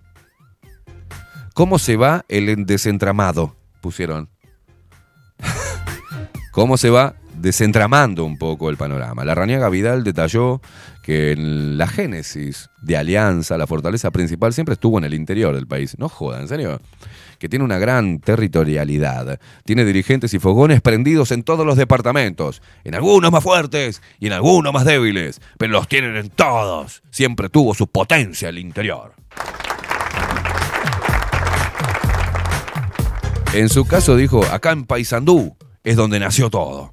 En lo personal estoy abocado a recorrer el departamento, la ciudad y el interior profundo, andando por todos los pagos, haciendo mi aporte. Desde acá, mi trabajo está acá. No, no me aplauden. No, no, eh, el otro botón. Ah, gracias. Finalmente señaló que el valor de hacer un gran... Sá- sácame la mierda. Sacame esta mierda, por favor.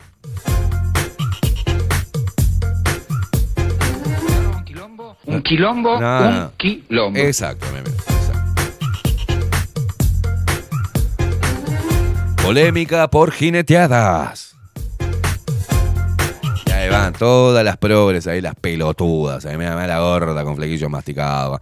Basta de consumir muerte y sufrimiento animal. No son tu entretenimiento. ¡Ay, qué horrible! Otro cartel. ¿Vale más el dinero y la tradición antes que una vida? Ay, qué chicas sensibles. Mirá el otro putito allá con el pelo teñido también. eh. Ni tradición, ni arte, ni cultura. Ponen. Duda sobre un caballo. nueva movilización y la ruta de los galgos y los gallos. La coordinadora para la abolición de las jineteadas en Uruguay ya tiene, o sea, es una coordinadora. Se llama Caju. Casi leo Cajetu. Pero no, es Caju, es Caju. Convocó a una nueva movilización de protesta por la realización de esta actividad en la Semana Criolla que organiza la Intendencia de Montevideo, en cuyo marco este año nuevamente hubo decenas de caballos heridos y murió uno. La convocatoria se programó. A ver, estas con estas pedazos de caj- cajutudas, ¿no? Porque son así las chicas que pertenecen a la coordinadora para la abolición de las jineteadas en Uruguay. Se llaman cajutudas, porque es de caju. Pero les pregunta, les pregunta, chicas. La jineteada, las jineteadas ahí. ¿Por qué no se van con esos carteles y se meten donde están desangrando las yeguas? A ver si se meten y no la sacan a tiros de vidrio, ¿no? Pero, ¿por qué no se meten con la corrupción del de sangre de yeguas acá en, en Uruguay? ¿Por qué no se meten en los frigoríficos, mamu? ¿Por qué no se meten? No, no, van a la criolla, eh. 35 progres, los mismos 35 progres de siempre. Pues yo estuve ahí en, la criolla haciendo un trabajo, este, un ejercicio periodístico, y ahí salían los flequillos masticados, se metieron en el medio del coso. ¡Basta de jineteadas contra los animales! Siempre la misma mierda. La misma mierda estúpida. Hay otras cosas mucho peores, señora, que se están haciendo, ¿eh? Con los animales.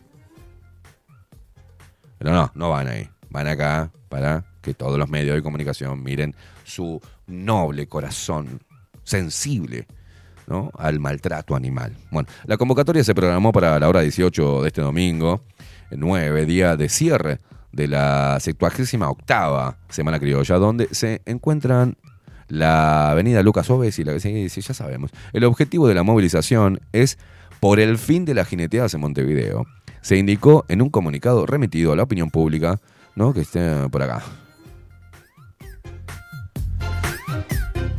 Rita Rodríguez, integrantes de la ONG Trato Ético Animal, que es, la, que es parte de la CAJU, dijo a Diario El Observador que en las jineteadas de este viernes hubo, eh, viernes 7, hubo tantas, pero tantas caídas, que cerraron antes el, al ruedo, dice.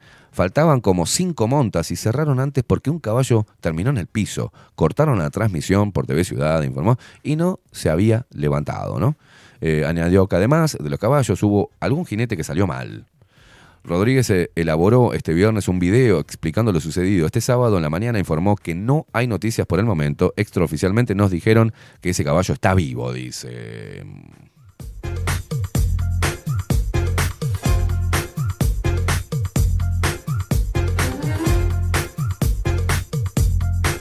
Práctica cruel y violenta. En el comunicado mencionado se indica, las jineteadas son una práctica cruel y violenta que implica el maltrato de animales y que deben ser erradicadas de nuestra sociedad. Los animales utilizados en estas actividades son sometidos a sufrimientos innecesarios, lo que puede llevar a lesiones graves e incluso la muerte. Como sociedad, es nuestro deber asegurarnos de que los derechos de los animales sean respetados y protegidos. La abolición de las jineteadas es una medida fundamental para avanzar en este sentido y promover una cultura más justa y respetuosa hacia todos.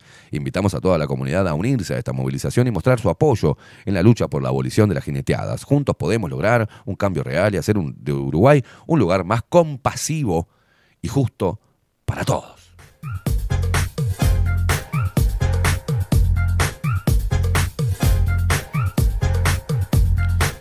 Y en la polémica, y en la polémica, por la jineteada, Sebastián da Silva dijo que animalistas estigmatizan el interior. El, senado- el senador del Partido Nacional, Sebastián da Silva, disparó contra las animalistas, los animalistas, que por querer prohibir las jineteadas luego de que un caballo muriera en el primer día de la Semana Criolla.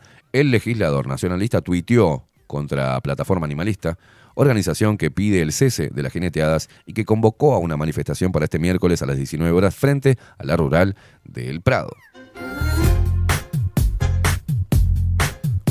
Gente que estigmatiza el interior pretende dar clases de sensibilidad a miles de familias que disfrutan con esta preciosa tradición, escribió Da Silva en Twitter. El legislador nacionalista se refirió a los animalistas como manifestantes que el resto del año desaparecen.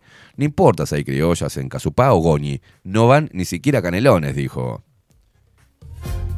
Y tiene razón. Pese al pedido de los colectivos animalistas, la Intendencia no cancelará las jineteadas de la Semana Criolla, que se inauguró el pasado domingo en la Rural del Prado. El, gere- el gerente de eventos de la Intendencia, Pablo Barleta, argumentó la decisión de mantener la jineteada, ya que explicó, son un deporte nacional y según una ley aprobada de forma unánime en 2006. Tenemos la firme decisión de continuar con esta actividad. Es una actividad legal en todo el país y estamos orgullosos de ser el evento de jineteadas con más ciudadanos. Eh, perdón, con más cuidados, dijo Barleta en rueda de prensa consignada por Telemundo, Canal 12.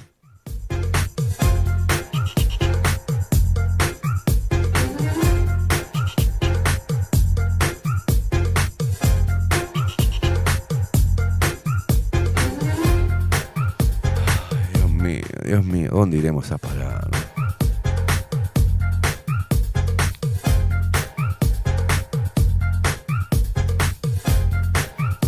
Manini Ríos jugando eh, la victimil.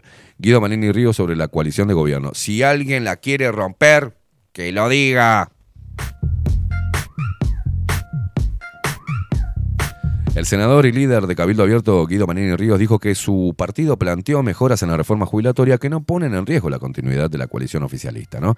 Si alguien la quiere romper a la coalición, que lo diga, escribió el senador de la República en su cuenta de Twitter este viernes.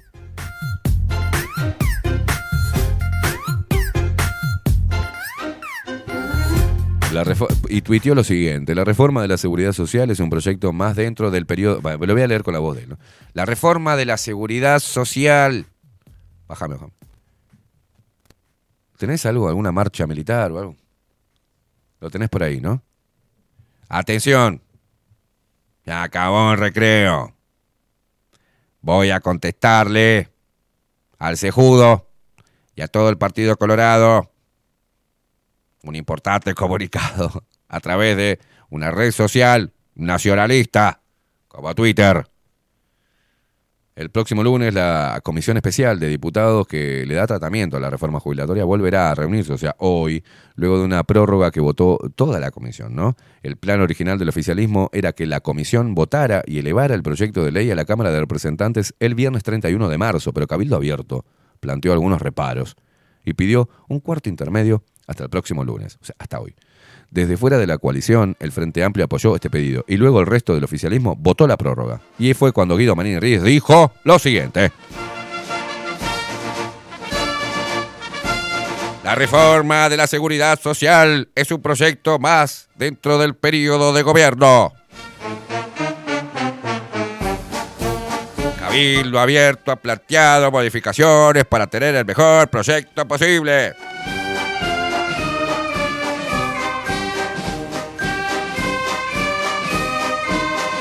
De ninguna manera se pone en riesgo la coalición de gobierno. Si alguien la quiere romper, que lo diga. Y así, nos re- y así nos remontamos a 1978. En un gran comunicado del general Guido Marín Ríos a la ciudadanía oriental. La República Oriental del Uruguay. Cerrame la música, pibe. Dios mío. Este país es hermoso. Uh, la puta madre, otra vez. Para. Ingresaron y vandalizaron la casa del Partido Colorado por quinta vez en el año. Se ve que no le dan bola, ¿viste? Entonces mandan a los propios militantes del Partido Colorado, che, vayan a romper la casa, boludo. ¿En serio? Sí, rompan ahí que precisamos un poco de publicidad. Bueno, van los, los militantes, hacen mierda, ponen, "Pu- puto.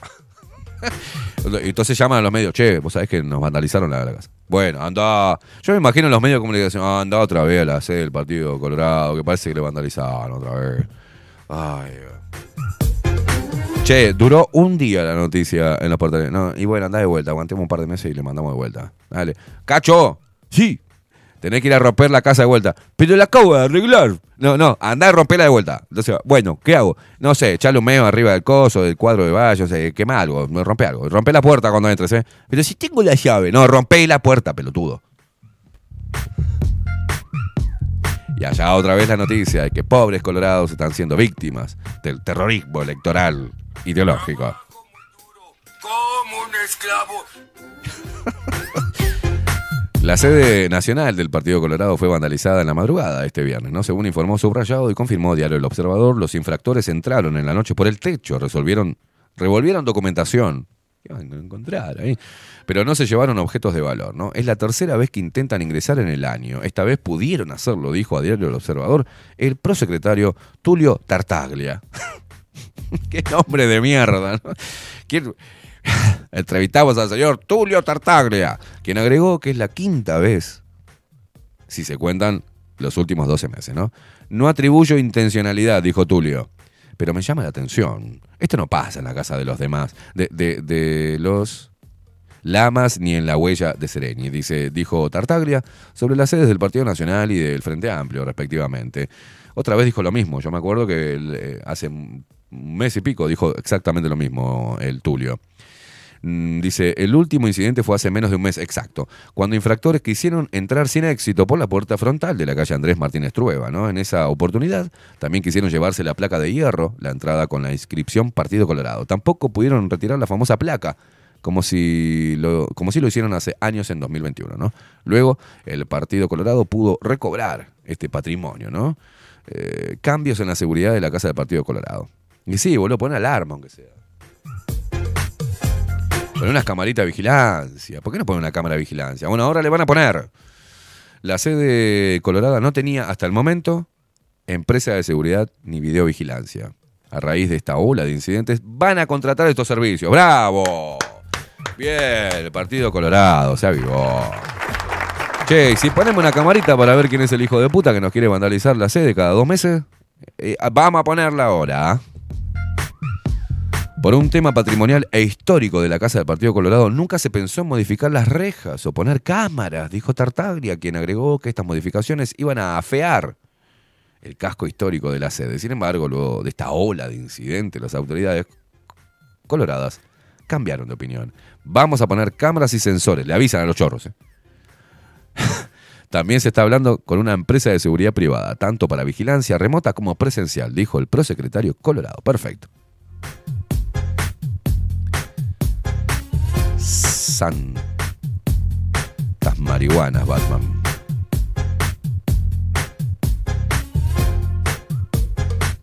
Ay, mira qué lindo. Qué hermosa foto. Parece que el Prezi y la primera dama se están bombeando de vuelta. Qué lindo. Del brazo de Lorena Ponce de León, la calle Pou recibió en Anchorena a representantes de Estados Unidos. Mirá qué hermosa foto. No, no. Luis la calle Pou tiene, tiene alpargatas puestas. No, no, no. no. No, sacámela. Es una tormenta de pato. Nah, sácamela. Camisa celeste. Camisa celeste, la clásica. Un, un pan- una bombacha azul. ¿La estás viendo vos? eh? Una bombacha azul. Un cinto marrón con una hebilla así bien de gaucho, ¿viste? Eso, ah, para que. Te mando el artículo, boludo. A ver si la puedo. Sí, sí, sí, yo te la doy, mirá, yo te la doy. No, no, vamos a seguir con esto porque es una cosa de loco. Es una cosa de loco. Poneme una plaquita a ver cómo está, cómo está Montevideo.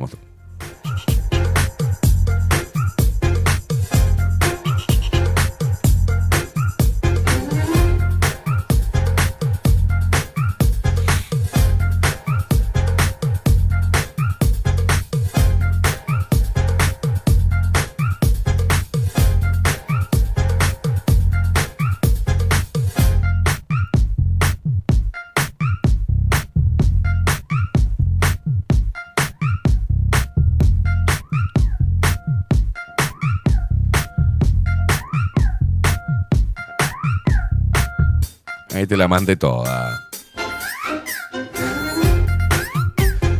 Avísame cuando la tengas. Vea, vea. El presidente Luis Lacalle Pou recibió este jueves eh, en la estancia de Ancho Arena, en Colonia, representantes estadounidenses que se encuentran en Uruguay desde los primeros días de la semana. A ver qué, qué, qué vienen a hacer.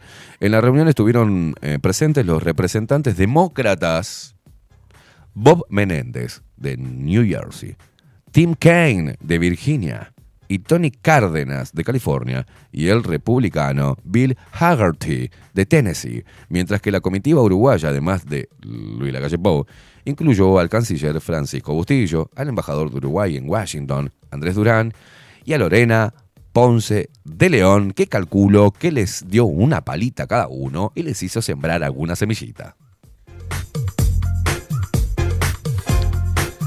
En la previa del encuentro, al encuentro, desde la Embajada de Estados Unidos se había anunciado que el objetivo de la visita a Uruguay es conversar con las máximas autoridades del gobierno acerca del estado de las relaciones bilaterales y de la economía, así como también evaluar el estado de los valores democráticos en la región y destacar el rol de Uruguay como un ejemplo de estabilidad y democracia en el hemisferio.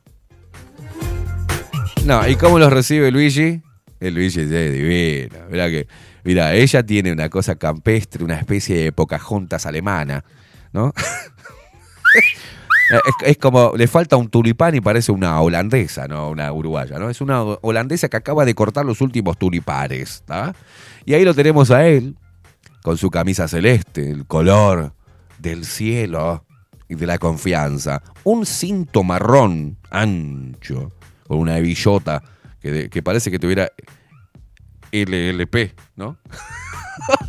no, parece que tuviera la... Por favor, haceme zoom. ¿Qué carajo dice esa hebilla? Pero parece que era... eh, Así veo parece que era LLP. ¿Qué tiene ahí? No parece LLP, mira, Luis, la calle Pau. y tiene una... ¿Tenemos música de, de moda? Pará, pará, pará, pará, esta es muy fuerte. Vamos a hacerla bien, Facu.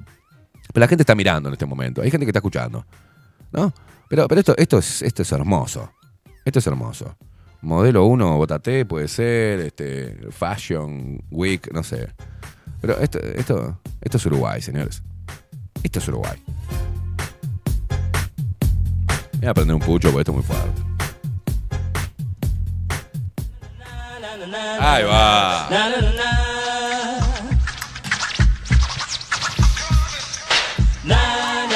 Luis Lacalle Pou, con su ex esposa, su esposa, o su esposa, o su esposa, o su pinte de este momento, recibieron a la comitiva Yankee.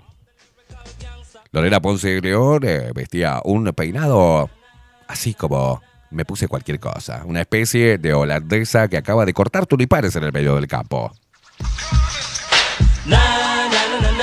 Miren esa pareja maravillosa. Unas botitas color aceituna, un pantalón haciendo juego en una tonalidad un poco más oscura, una bombachita, digamos. Y arriba tiene una especie de blusa, abajo una prili blanca y arriba una especie de camisola como así como como campestre, ¿no? Este color eh, coral y blanco, una cosa así, divina, sin ningún collar, ninguna pulsera, ninguna ostentación. ¿ah? A cuello pelado. Y después lo tenemos a él, al gaucho.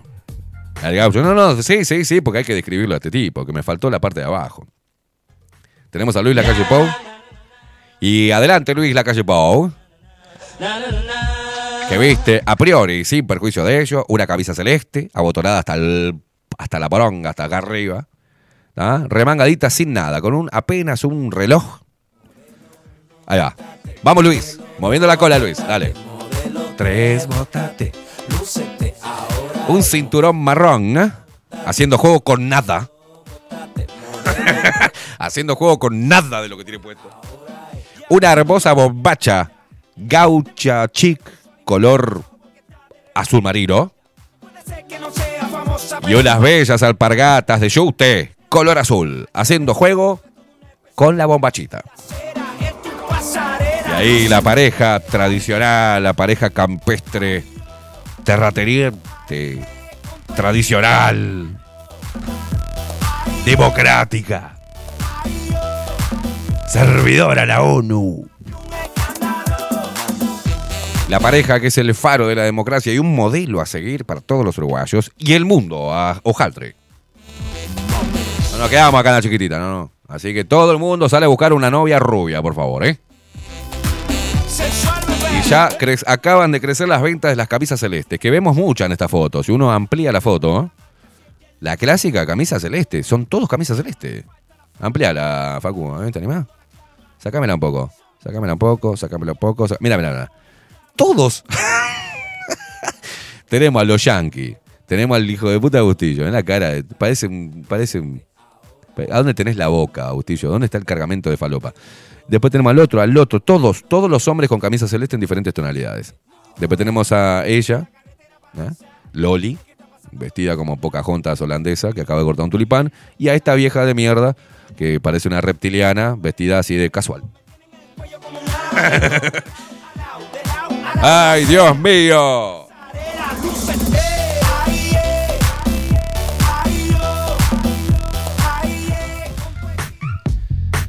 Así estábamos, señores. Así estamos.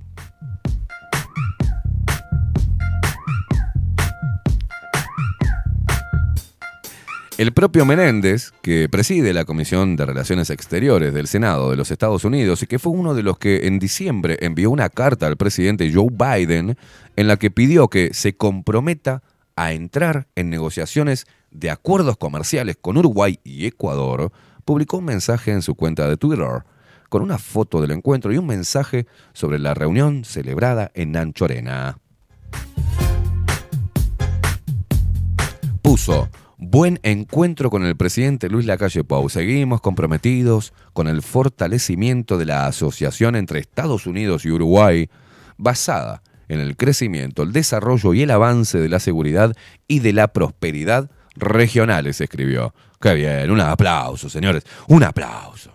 Este tipo de reuniones hay que celebrarlas. Estamos así, así, así, eh, del primer mundo. No, es impresionante.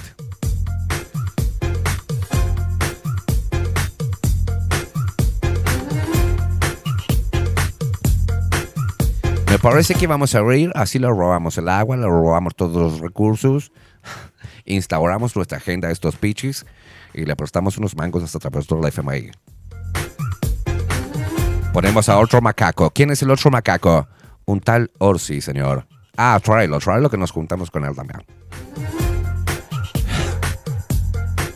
Necesitamos sangre de bebé. Joe Biden nos pidió que lleváramos. Me imagino a Luis Lacalle Pou. Acá le entrego un presente para Joe Biden. Está Una tarrina de 300, de 100 litros de sangre de bebé que le mandaba para Joe Biden y toda la comitiva allá de Estados Unidos. Qué hijos de puta. Vámonos, boludo, vámonos. Vámonos. Cerramos acá los titulares, vámonos.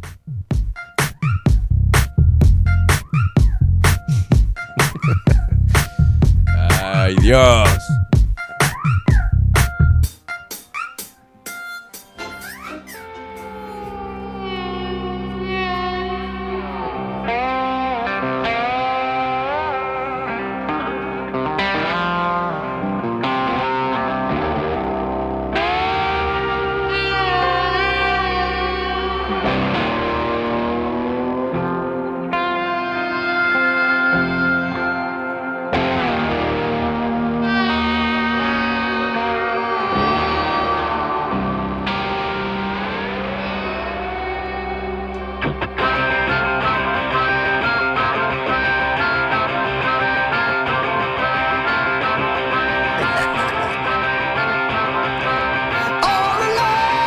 Parte un tanque de 200 litros de adrenocromo para Estados Unidos. Para Joe con amor de parte de Luis. Mientras tanto se generan otros arreglos y otros, otros pactos en Uruguay. llévame, llévame adelante. Metele la. El palo en la rueda. Le está diciendo acá Mujica. Eh, mirá en el medio la cara de Tabaré Vázquez. Es impresionante. Esta foto es un fotón, ¿eh? Lo mandaba Coco acá haciéndonos acordar de esta foto. Acá lo tenemos a Mujica con sus lentes oscuros, dándole la mano fuertemente a Guido Manini Ríos vestido, ¿no? De general. Y en el medio se ve la cara del difunto, gracias al cielo. eh, Tabaré Vázquez, ¿no? Genocida de- de oncología. Pero acá le está diciendo, trancame, trancame la reforma. Y así me lo han mandado, que ya sabía quién obedecer. Tranquilo, Pepe. Vamos a instaurar la problemática a través de Cabildo Abierto para devolverle los votos que nos dieron la gente tuya, Pepe. Así me gusta, pibe. Quédate ahí, que vos sos una ploma.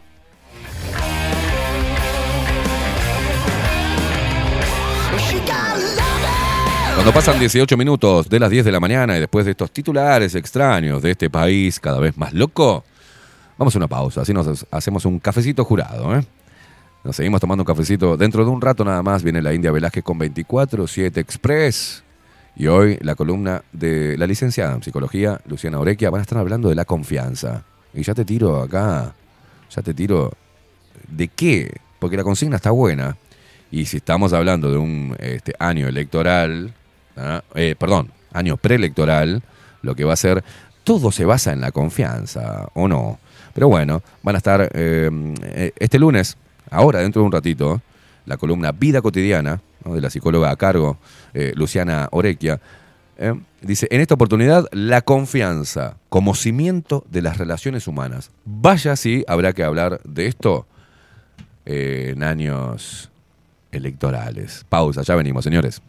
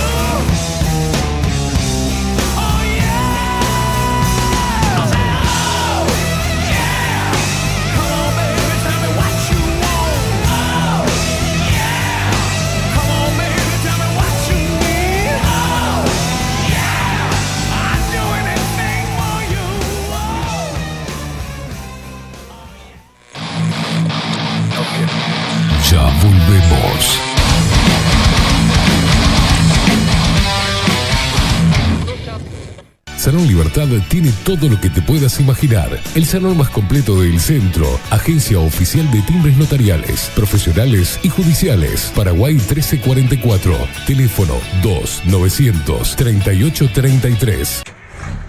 Fletes Alex. Más de 14 años de experiencia transportando tu carga a todo el país. Fletes, mudanzas y repartos. Contamos con personal calificado para carga y descarga. Precio, seguridad, cordialidad y calidad en transporte. Contactanos por WhatsApp al 094-756-548. Fletes Alex.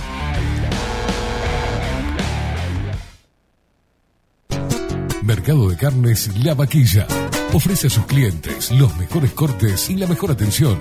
Ventas por mayor y menor. Descuentos especiales a parrilladas, colegios y caterings. Envíos sin cargo. Teléfono 2-208-9877. Horarios de lunes a sábados, de 7 a 13.30, de 17 a 20 horas. El tierno sabor de nuestras mejores carnes a su mesa. Mercado de Carnes La Vaquilla. Avenida San Martín, 2555. Teléfono 2-208-9877. Envíos sin cargo. Builden. Transformación digital. Creamos la estrategia de transformación digital para que tu empresa avance y se adapte a los desafíos de hoy. Desarrollo y posicionamiento web, community management, planes de marketing digital. Builden. Transformación digital. Comunicate al 094 400 060 o escribinos a hola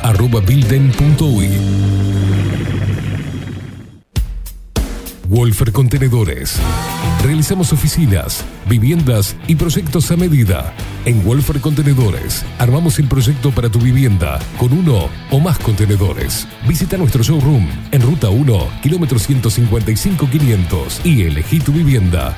Wolfer Contenedores para entrega inmediata. Informate al 094 263 705 45 20 31 63 o en wolfer.com.uy. Wolfer Contenedores desde Colonia y Montevideo para todo el país. Estudio Jurídico Notarial, Perezcal y Asociados. Más de 25 años de experiencia en todas las materias, representando a estudios nacionales e internacionales. Una amplia trayectoria en materia penal, sucesiones y reivindicaciones. Más de dos décadas de experiencia recuperando terrenos ocupados. Torre Gorlero, oficina 20, 21 y 22. 099-309-319. Estudio Jurídico Notarial, Perezcal y Asociados. Pescadería El Italiano. Ubicados en el puertito del museo, les ofrecemos pescado fresco todo el año y gran variedad en mariscos, productos de excelente calidad, llevando confianza a su mesa. Los esperamos con la mejor atención personalizada. Pescadería El Italiano, de martes a domingos, de 8 a 20 horas. Contamos con envíos. Pescadería El Italiano. Comunicate al 2-622-7930 y por WhatsApp 095 43 3502. Mostrá tu mejor sonrisa. En Timbo, consultorio odontológico, te ofrecemos la atención y todos los tratamientos necesarios para recuperar tu salud bucal. Reserva tu consulta diagnóstico sin cargo al 099-750-182. Te esperamos en Colonia 1181, oficina 505, esquina Cuareim. Nombrando a Bajo la Lupa, obtendrás un 10% de bonificación. No postergues más la sonrisa que te mereces. Timbo, consultorio odontológico. 099-750-182. Si estás en Miami, Florida y querés renovar los pisos de tu hogar o reformar tu baño y tu cocina, la mejor opción es CM Great Services, la empresa de construcción que le da vida a tu diseño. Más de 20 años de experiencia avalan nuestro trabajo. Reformas, revestimientos de pisos, baños y cocinas. En Miami, Florida, CM Great Services. Contactanos al 786-536-8822. Café Jurado, directamente desde la planta hasta su propia taza, siempre garantizando la mejor calidad. Café Jurado, su cuerpo, su intenso sabor y su aroma hacen de nuestro café un placer único. Desde 1912, pasión por el café. Grupo Service. Servicio técnico especializado. Huawei, iPhone, Xiaomi. Trabajamos con todas las marcas. Contamos con servicio express. Cambio de pantalla en 30 minutos. Grupo Service. Grupo Service. Reparación de celulares, computadoras y tablets. Encontranos en nuestra web gruposervice.com.uy y por WhatsApp 094 389 568. La Carola. 13 años haciendo las mejores paellas y tortillas españolas de Montevideo. Sus chefs, Marcos y Carola, no solo ofrecen las mejores paellas, sino que también tienen las mejores pavlovas de la ciudad. Cuentan con un jardín exclusivo para tapeos, degustaciones de vinos y reuniones familiares. También ofrecen un menú express con opción de pasta y jugos naturales. De martes a viernes a partir de las 20 horas, sábados y domingos, también al mediodía. Instagram, La Carola Tapas. Gonzalo Ramírez 2225, esquina Juan Polié. Reserva tu lugar 099 24 20 72. La Carola, el clásico de la ciudad. Mercería Las Labores. La mercería más antigua del país, desde hace más de 100 años junto a vos. Tristán Baja 1524, abierto de 9 a 19 horas. Visítanos en www.lanerialaslabores.com.uy. Facebook, Mercería Las Labores. En Instagram, Mercería Lanería Las Labores. 094-893-881. En artículos de mercería y lanería, lo que no encuentra aquí, no existe. Ahora también estamos en Twitch. Seguinos en Bajo la Lupa guion bajo uy. En Bajo la Lupa. Bajo la Lupa contenidos más independientes que nunca.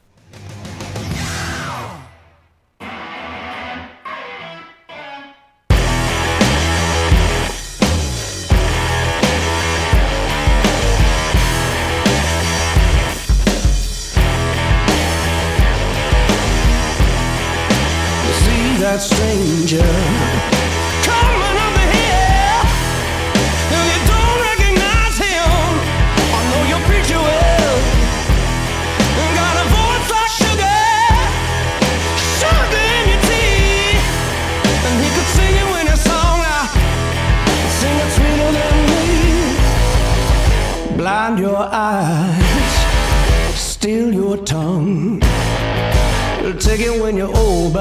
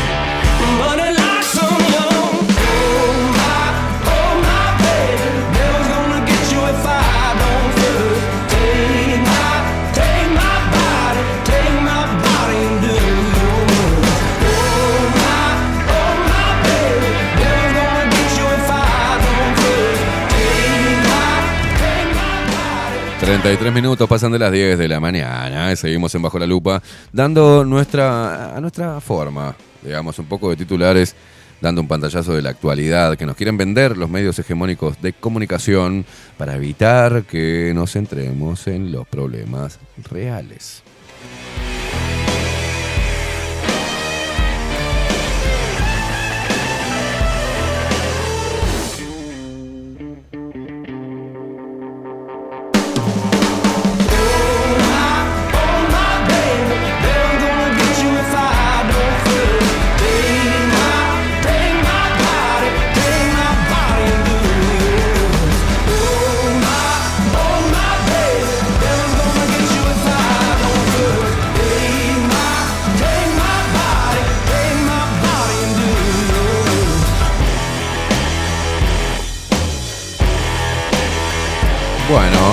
Con el tema este de las jineteadas, ¿no? Las jineteadas tienen futuro. Asesor de presidencia dice que no, pero legisladores defienden la tradición, ¿no? Más allá del debate de fondo de si es pertinente o no hacerlo, como en Montevideo, donde hay un gran rechazo, a lo largo de todo el país en las jineteadas no hay ningún tipo de regulación, dijo el asesor de presidencia Gastón Cosia. El asesor de presidencia y ex director ejecutivo del Instituto Nacional de Bienestar Animal, INBA, Gastón Cosia, dijo en informativo Carve que no hay ningún tipo de regulación en la jineteadas y señaló que no ve mucho futuro a esta práctica, por lo menos en Montevideo. El INBA pidió detalles a la Intendencia de Montevideo que organiza la Semana Criolla tras la muerte de un caballo el primer día del evento. ¿no? Sin embargo, en el mismo oficialismo, eh, los senadores Sebastián da Silva y Guillermo Domenech, que integran la Comisión de Ganadería, defendieron las jineteadas. Da Silva y Domenech defienden la jineteada. Soy una persona de campo. Las jineteadas son la demostración de una destreza que es imprescindible para trabajar en el campo, dijo a Diario El País el cabildante Domenech. Para el legislador, la muerte del caballo del primer día de la Semana Criolla fue un accidente como puede ser en el deporte o en cualquier otra actividad. Dijo, por su parte, el senador nacionalista se manifestó como un defensor de todas las tradiciones culturales y las criollas son de las más uruguayas. Juntan a las familias y muestran la destreza gaucha atrás de un bagual, dijo Da Silva. Al igual que Domenech, consideró que la muerte del animal el domingo fue un accidente excepcional que todos lamentan. Da Silva está a favor hoy, mañana y siempre de las jineteadas porque es una de las cosas más representativas del ADN uruguayo. El senador indicó que los caballos que participan del evento en la rural del Prado tienen un cuidado y preparamiento. Preparamiento. Y un preparamiento especial. Preparamiento. Antes de hablar en Informativo Carve, este martes, el martes pasado, ¿no? Cosia, asesor de tenencia responsable y bienestar animal en presidencia, había dicho en Radio Sarandí que se debía generar un marco regulatorio en las jineteadas, actividad que implica de por sí un maltrato, y planteó la idea de hacer un debate con quienes están a favor y en contra para analizar esta actividad, según consignó el citado medio. Me gustaría algo de, para mm, quizás eh, vaya buscando algo. ¿Se acuerda los Topus 4? ¿Ah? Los Topus 4 que hacían, este, defendían la tradición, ¿no? Del folclore, por ejemplo. ¿Ah? Los Topus 4. Que por ahí es lo que quiere que se empiece a gestar en Montevideo, ¿no? Esta gente, una mezcla de LGTB con mariconadas globalistas y, ¿no?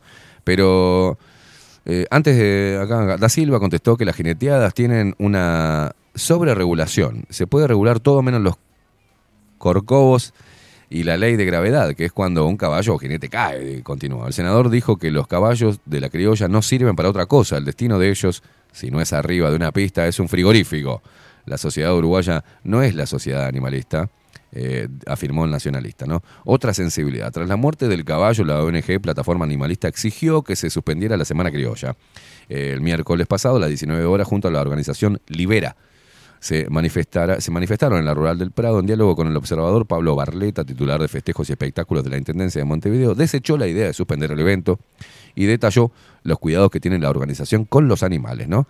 Cosia dijo que los espectáculos que se basan en el sufrimiento y en el maltrato tienden a desaparecer, más allá de los cuidados de la comuna, destacados por el asesor de presidencia, lesionados y, muertes va a seguir habiendo y el descontento va a ir creciendo como ha pasado en todo el mundo y pasa en las sociedades urbanizadas y en las capitales nacionales.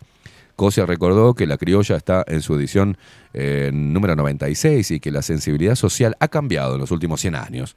Apuntó además que a que en Montevideo especialmente las personas no están acostumbradas a ver este tipo de actividades. Hay lugares en donde eh, se justifica, digamos, y otros no, porque genera este tipo de reacciones. Estos días ha habido situaciones que no deberían existir, que son de enfrentamientos, como movilizaciones en la puerta de la rural o debates en la Junta Departamental.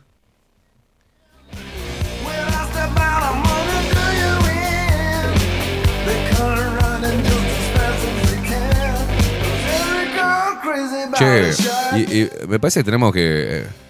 En Argentina, ¿cómo lo solucionan? Cabeza, el tema de la irrupción de las criollas a este, estos grupitos progres ambiental, eh, animalistas. A ver, mostrame cómo, cómo lo solucionan los argentinos.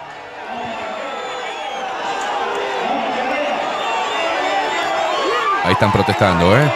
Y ahí se viene el gaucho. Támese la pajuera. ¡Isa! A rebencazo. Eh, metete los carteles en el culo, guacho. Dale. Dale, a rebencazo. Isa. Ahí va el otro gaucho. ¿A quién hay que rebenquear? ¡Ay! ¡Ay, basta, chicos! ¡Qué, qué brutos son estos paisanos! Corran, chicas, corran con los carteles. ¡Ay, ay! A los rebencazos limpios. Dale, che. Támense la pajuera. Pendejos de mierda. Mirá los flequillos masticados. Eh. Mirá, mirá, mirá, cómo huyen. Wow, mirá los rebencazos. Tomá. Ah, ¿te gusta, progre? Metete el cartel en el culo. Qué horrible esto, ¿no? Mucha violencia. ¿Por qué promueve la violencia usted? Facundo Casina fue, yo no fui. ¿eh? Claro, unos buenos rebencazos en el culo se le va todo. ¡Ay, basta de comer carne animal! El animal sufre. Dale pa' afuera, guacho. Andá a meterte unas semillas de chicas en el. No jodas acá, ¿eh?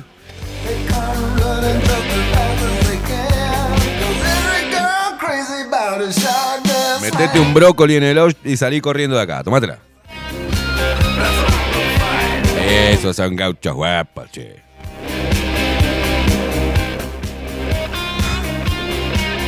Y a ver, ¿tenés eh, los eh, topos 4? No, porque por ahí quieren esto, ¿viste? Quieren que el folclore, los progres, quieren que se convierta en esto. A ver.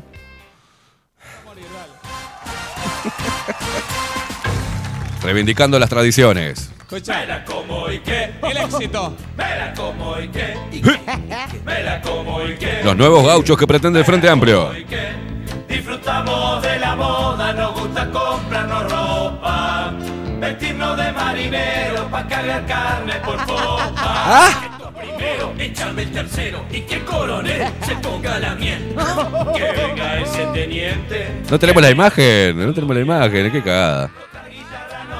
Gusta, pero lo que más nos llena es a la luz de la vela soplar una buena quena. Yo me la co, Yo me la co, yo me la co, yo me la co, yo me la co, yo me la co, yo me la co, yo me la co, yo me la co, yo me la co. yo me la co, yo me la co, Yo me la co, yo me la co, yo me la co, yo me la co. Ahí va, miralo, miralo.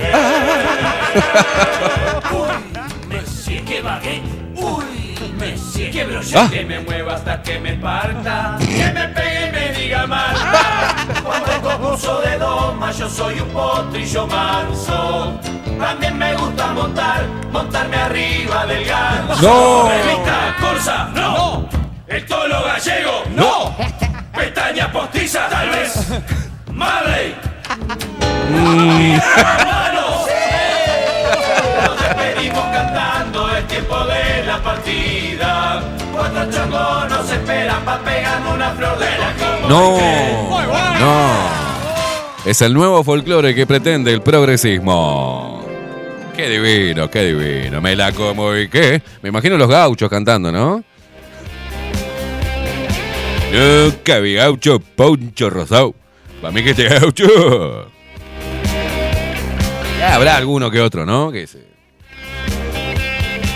Hay que ser guapo. Ay, Dios mío, ¿a dónde iremos a pavar? ¿A dónde iremos a parar con esta mariconada?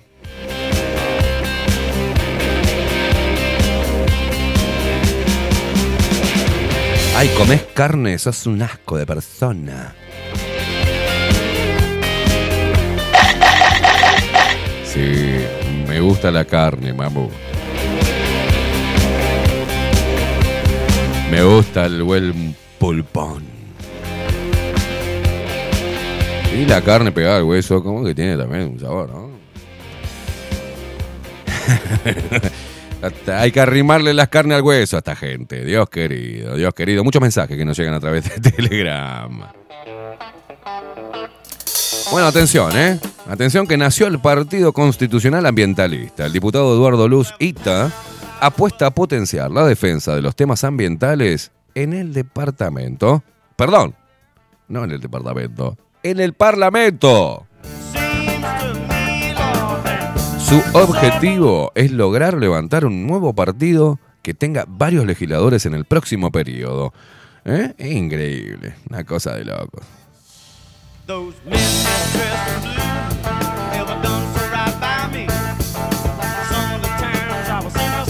Che, y acá le digo los que formaron, los que hicieron eh, el canal del Partido Ambientalista, se equivocaron y le pusieron Partido Constitucional Ambientalusta. Cámbienlo porque queda como el culo.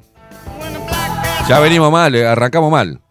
Partido Constitucional Ambientalusta. ¿Será por Lust? Yo no sé, ni idea. Ambientalustra. Ah, no, par- eh, PCA, Partido Constitucional Ambientalusta, dice acá. ¿Se habrán equivocado o es porque es de Lust y es Ambientalusta? Ni idea. Corrijan ahí, manga hijos de puta, corrijan ahí. Y arman un perfil de Telegram y ya lo ponen como el culo. Un poco de seriedad, señores. Aparte malísimo, ahí con una cosa pedorrísima, con un cuadradito arriba, con la cara de luz. Me quiero cortar un huevo. No, mira, mírate esto, Facu, mírate esto. Igual, igual le vamos a dar. Hay que darle una mano a Lust. Quedó para at- atrás el tema, pero eh, la palabra preparamiento eh, está bien. Está bien, está bien, ¿no? Eh, no es utilizada, no me suena. Preparamiento me da como, como, como- como cosa. Preparación.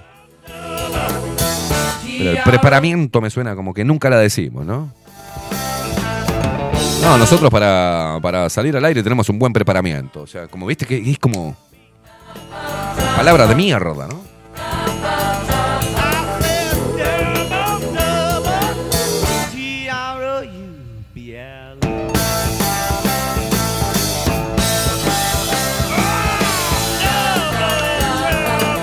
Bueno, Eduardo Lust, este, que vamos a llamarlo, ¿no? Vamos a llamarlo a ver si. A ver qué nos dice de esto.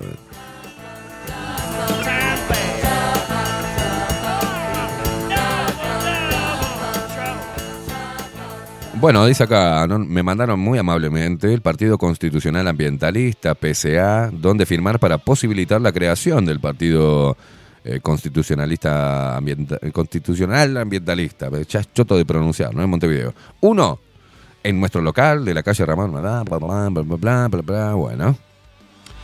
Luego de Semana Santa, dice, recorreremos distintas ciudades y avisaremos lugar, fecha y hora de donde estaremos para recabar firmas y difundir las bases del nuevo movimiento de Eduardo Lust Ita.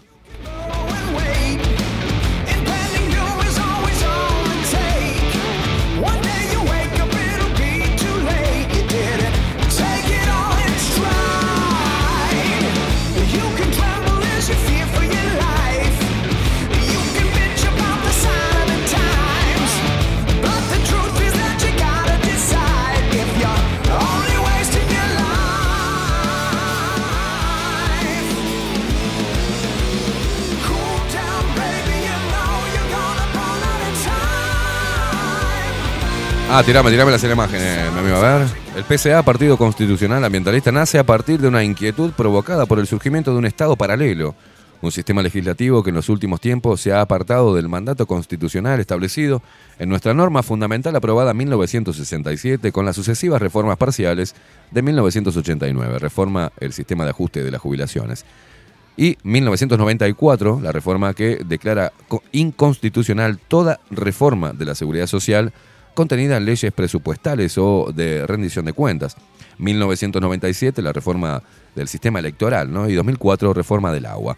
El partido constitucional ambientalista reconoce la necesidad de una nueva dinámica de gobierno, de nuevas políticas públicas que sean realizables y efectivas para poder resolver los problemas económicos y sociales eh, acucian nuestra sociedad. Que acucian será. Acá ya hay un error. Están escribiendo como el culo. ¿Será verdad esto, che?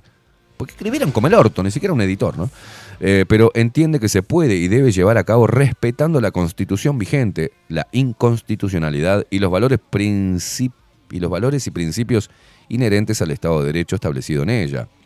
El PCA reconoce y tiene presente el derecho humano al medio ambiente, del cual todas las personas somos sujetos de derecho. Es indudable la existencia de problemas acuciantes, otra vez, vinculados al derecho medioambiental y sus garantías, teniendo muy presente que el objeto a proteger no solo es el medio ambiente, o sea, el ambiente.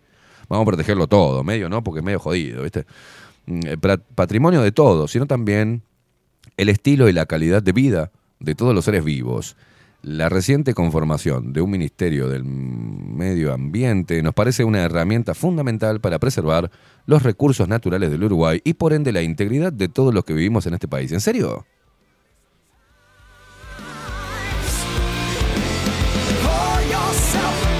La otra imagen que dice Facu, a ver. Ah, vamos a basarlo, ¿no? A la dirección del local para firmar la creación del Partido Constitucional Ambientalista, Ramón Anador 3757 entre Presidente Uribe y Estibao, lunes a viernes de horario 9 a 18 horas. Bueno, ahí los esperan el PSA, este nuevo partido político en formación, que presenta tres, eh, precisa 300.000 firmas. ¿Cuánto? No, 30.000, ¿cuánto precisa? Bueno, está, precisa un montón de firmas, che.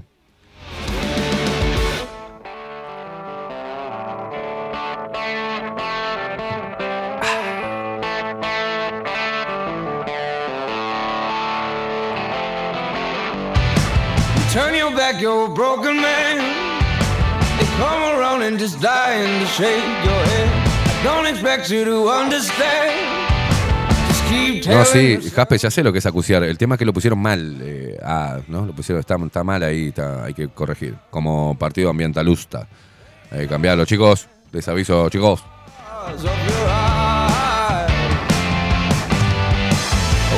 Oh. Ahora parece que Luz no quiere dejar la banca, ¿no?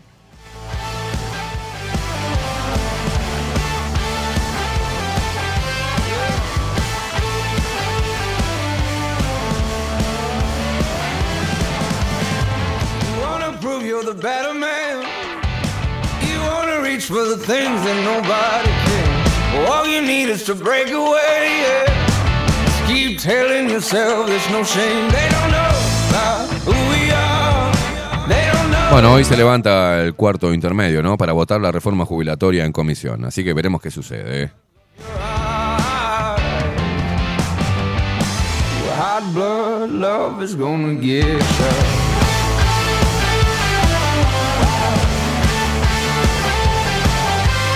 Y bueno, lo que decían, el lema de los ambientalistas en contra de las jineteadas, todos somos parte del mensaje de animalistas que se manifestaron contra las jineteadas, ¿no? Ni te pregunto a vos qué, qué opinas, porque ya me imagino. Muchos mensajes que nos llegan a través de Telegram, por ejemplo, dice, hola, ¿cómo están hoy? Bienvenidos, dice Elis. Hoy me he reído muchísimo, estoy muy pachucha, ustedes me alegran la vida, gracias.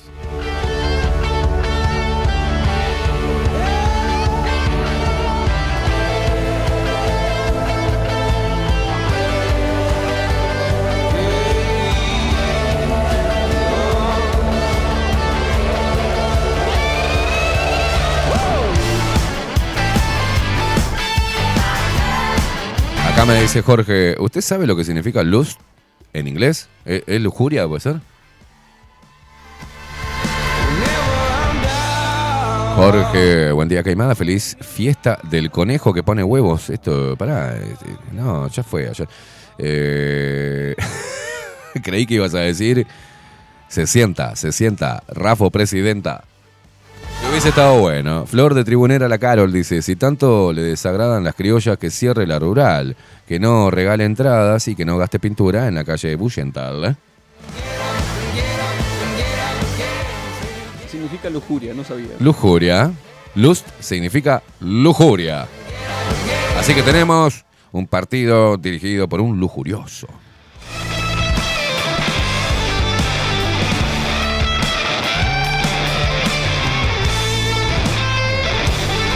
Tato, que dice mm, em, cómo llevan esta aldea a la extinción los politiqueros hijos de remil, ¿no? La aldeanada duerme y parece no despertar. Pensar que tenemos todo para ser un país independiente, pero, eh, por ejemplo, riquezas naturales que los hijos de puta regalan como si fuesen los dueños, un territorio pequeño cuyo campo ya casi es del extranjero, dan asco y pena. Oenir habla en ediciones pasadas del trabajo psicológico aplastando las tradiciones y todo aquello que nos hace como eh, que nos hacen como pueblo, ¿no? Por ejemplo, la pirotecnia en las fiestas, una expresión de alegría. Las domas es una expresión de hombría y cuyo animal es cuidado con todos los detalles. Pero estos colectivos de mierda haciendo los mandados e importándoles tres carajos, dice los equinos. Cierran el culo ante las grandes, las granjas de extracción de hormonas, de yeguas preñadas, dice, que las asesinan lentamente. Dan asco. Bernardo Cruz, uno de los machos. Buenos días a todos. ¿Cómo se extrañaba la radio? Dice una semana de escuchar porquerías o caer en programas grabados. Abrazo y aguante bajo la lupa. Coco Leite, sí, el saludo de que pasábamos de Mujica y Marini Ríos es un saludo notoriamente de la logia.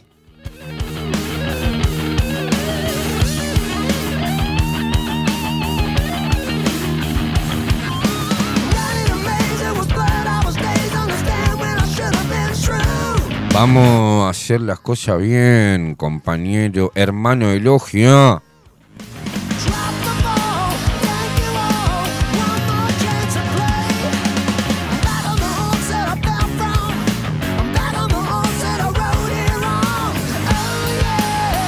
Dice Daniel, ah, no hay como un baño de noticias a lo bajo la lupa, me levanta el ánimo.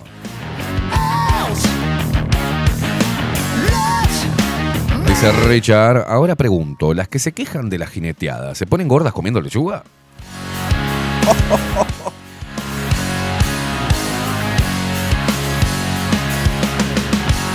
Acordate que a la Rafo, dice, a la Rafo tiene, tiene- la Rafo tiene aquella vieja que la seca enseguida o la saca. Era Glenda Rondán, creo. Le dice, nunca vas a ser presidenta. Y a otra cosa.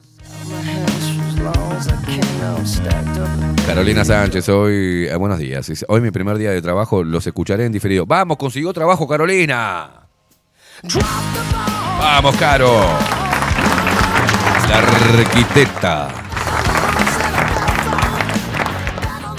Dice la Intendencia de Montevideo empezó con todo. Dice, ojo, acá camión de la Intendencia que no sé qué carajo va a hacer. ¿eh? Parado en calle Paraguay. Oh, pusieron cartelería nueva de la parada de ómnibus 427 y el 538. Ay, qué lindo cartelito. Mirá qué lindo fierrito, todo cromadito, todo pintadito de gris, qué lindo. Se mueve la intendencia, se mueve.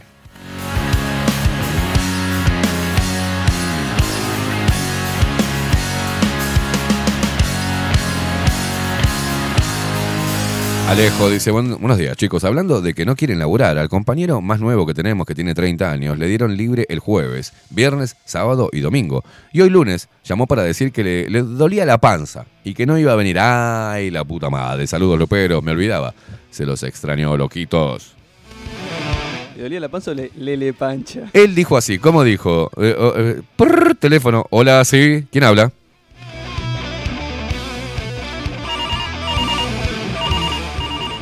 Hola, ¿qué tal? Bajo la lupa contenidos, ¿en qué te puedo ayudar? Buenas, eh, sí. eh, creo que me quedo hoy. Me, me- Facu, ¿cómo andás? Este, bien. Me, medio jodido. ¿Descansaste toda la, toda la semana? Sí, pero an- me le pancha. Lelele pancha, y bueno, quédese tranquilo en casa, mi amigo. Qué hijo de puta. Un abrazo. Me lele a pancha. Viviana dice, con esa parada de ómnibus que pusieron nueva ahí, este mes paga contenta los impuestos. Gracias, Caro, dice.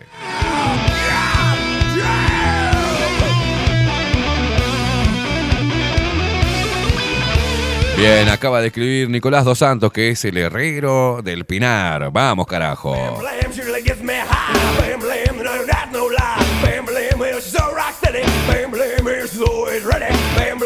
La buena música de la mano del, eh, del vikingo.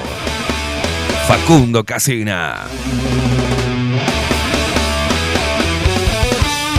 Vero, Vero, que está del otro lado, dice, eh, una fija, esos dolores post feriados.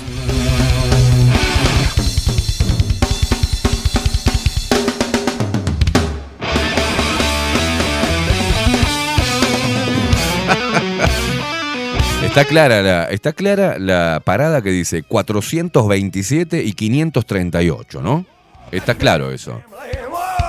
En la parada de Paraguay, antes del 18 de julio, dice 427 los bulevares, Guama, y 538 buceo. Y dice, a pesar de estar muy claro el cartel, obviamente dice Viviana, igual va a venir algún pelotudo preguntándose acá para el 127.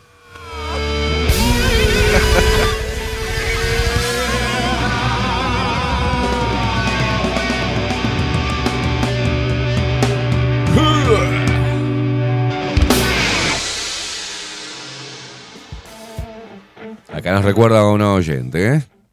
El artículo de Diario El Observador. ¿eh? 8 de abril ¿eh? dice, el año pasado fallecieron 5.295 uruguayos cuyo motivo es un misterio.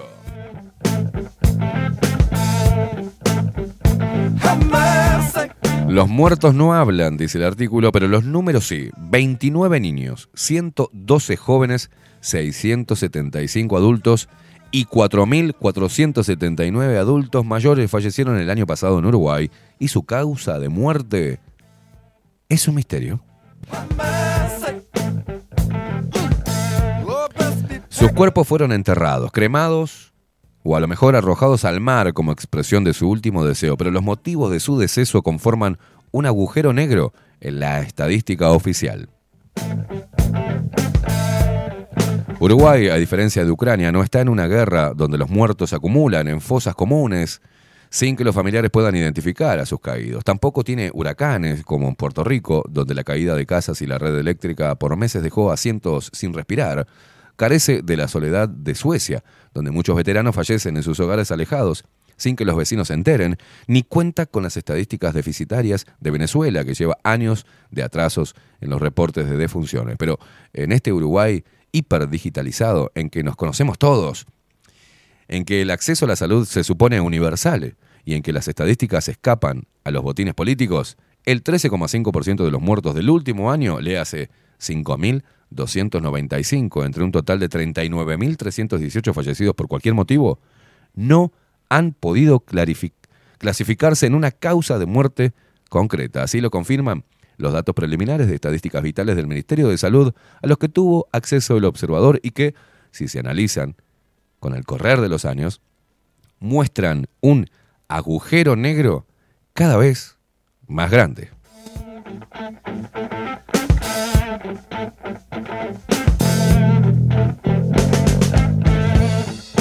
Es inadmisible que Uruguay tenga estas cifras de muertes inclasificables y es incomprensible que los periodistas se preocupen más por estos temas que los ministros de salud o que los propios médicos. Giselle Tomaso, directora de la Unidad de Investigación Clínica y Epidemiológica Montevideo, eh, no oculta su fastidio, que excede gobiernos de turno, y se pregunta, ¿cómo se puede planificar la salud de la población y los tratamientos si no sabes de qué se está muriendo la gente?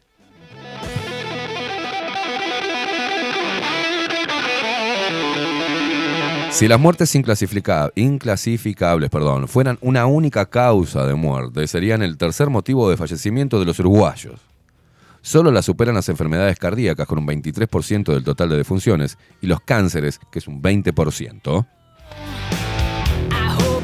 La indignada Tomaso dirigió durante siete años la unidad de estadísticas vitales del Ministerio de Salud Pública. Durante su gestión fue la génesis de los certificados de defunción electrónicos. Ocurre que antes, apenas una década atrás, los médicos completaban en papel el documento en que se certificaba una muerte y que es requisito para inhumar o cremar el cuerpo. Las estadísticas tenían un retraso a veces superior a un año, más un cúmulo de errores que no concedían, con, eh, concedían, condecían, perdón, con aquel imaginario de que Uruguay es el país prolijo de la región y que cuenta con los mejores registros. Dice, bueno, eh, espera que se me trancó acá. Los certificados electrónicos mejoraron un poco la estadística, pero la cifra de muertes inclasificables sigue siendo comparativamente alta en la región y sobre todo viene al alza desde la pandemia de COVID-19.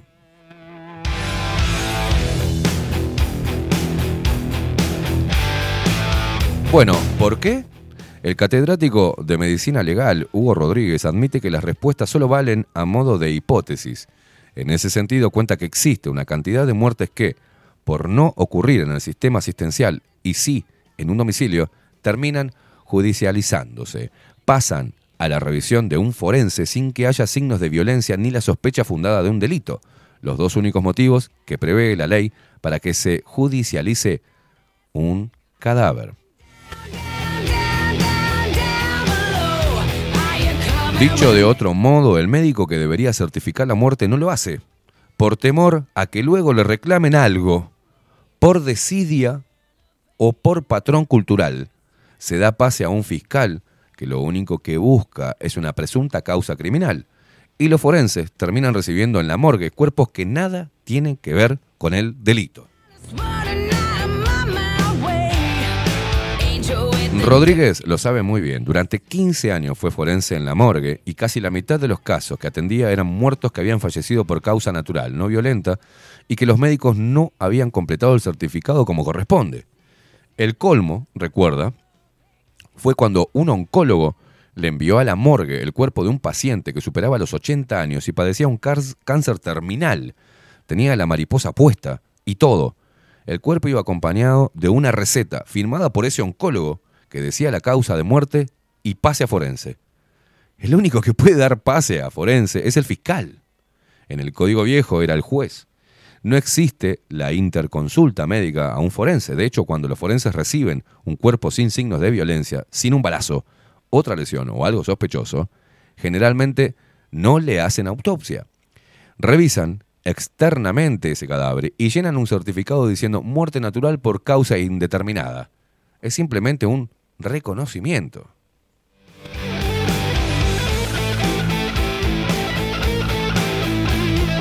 El 43% de las pericias que el Instituto Técnico Forense atendió entre 2020 y 2021 habían sido reconocimientos y el resto autopsias. En Montevideo la cifra asciende a casi la mitad de un total de cuerpos estudiados. Una forense en ejercicio, quien prefirió el anonimato, explicó a Diario El Observador que se está sobrecargando el sistema judicial con casos que no son judiciales, cuando la tarea de comprender la causa de muerte debería ser resorte del Ministerio de Salud. Según esta... Ojo con esto, ¿eh? Ojo con esto. Según esta médica, los colegas médicos tienen a veces demasiados prejuicios y piensan que un error en el certificado de defunción equivale a un delito. No es así. Nadie conoce mejor a su paciente que el médico tratante o quien asistió en el lugar. Puede ver que, qué medicamento toma, la historia clínica, y en el acierto o en el error, si se hizo de buena fe, esa información tendrá mucho más valor para la estadística que el vacío de datos por miedo o desidia. Los médicos son formados para la atención, para la cura. En ese sentido, dice Rodríguez, existe una negación ante la muerte. Prefiero no firmarlo porque no sé bien. Los reconocimientos judiciales, sin embargo, no explican la totalidad de muertos sin una causa conocida. En especial, no, eh, lo explica entre los mayores de 90 años, en que la quinta parte de los fallecimientos recae en esa bolsa de signos, síntomas y hallazgos no clasificados en otra parte. Respecto a las autopsias, ¿no? Desde hace más de 2000 años, incluso antes de la archiestudiada muerte de Jesús, que se recuerda esta semana, la medicina ya acudía a la autopsia. Y si bien esta palabra de origen griego se centró en su origen en ver con los ojos, en realidad la ciencia siempre estuvo preocupada por comprender las causas fundamentales, las alteraciones secundarias y los efectos de tratamientos que desencadenan una muerte natural no violenta. De hecho, el porcentaje de autopsias clínicas que realizan los hospitales es un indicador de la calidad asistencial. En Estados Unidos no se permitía la acreditación de un sanatorio si al menos el 20% de las muertes de la institución eran analizadas post-mortem. Y la Organización Mundial de la Salud prefiere que entre el 20% y el 40% de los decesos deberían estudiarse con la historia clínica, los procedimientos, análisis de laboratorios y revisión de órganos fundamentales. Pero en Uruguay, las autopsias clínicas son marginales, se cuentan con los dedos de la mano. Lamenta Álvaro Villar. Mirá quién lamenta. Álvaro Villar, director del Hospital de Clínicas. Algo que tengo que decir del Hospital de Clínicas. ¿Por qué el Hospital de Clínicas? Eh, ¿Por qué el Hospital de Clínicas se puede entrar sin tapabocas? Uno de los pocos hospitales que se puede entrar sin tapabocas y en los demás hay que ponerse doble tapabocas, un poco más. No lo entiendo. Por eso, el próximo mes, la Cátedra de Medicina Legal se mudará a este hospital universitario para lo que se está reacondicionando la sala de autopsias. Ay, mamá. Y se dará inicio a un proyecto que busca mejorar las estadísticas de mortalidad para hacer mejores políticas sanitarias, para corregir procedimientos, para encaminar los tipos de cirugías y para revertir los errores de motivos de muerte que se anotan en una primera instancia. Esas autopsias serán siempre y cuando medie la firma de un médico.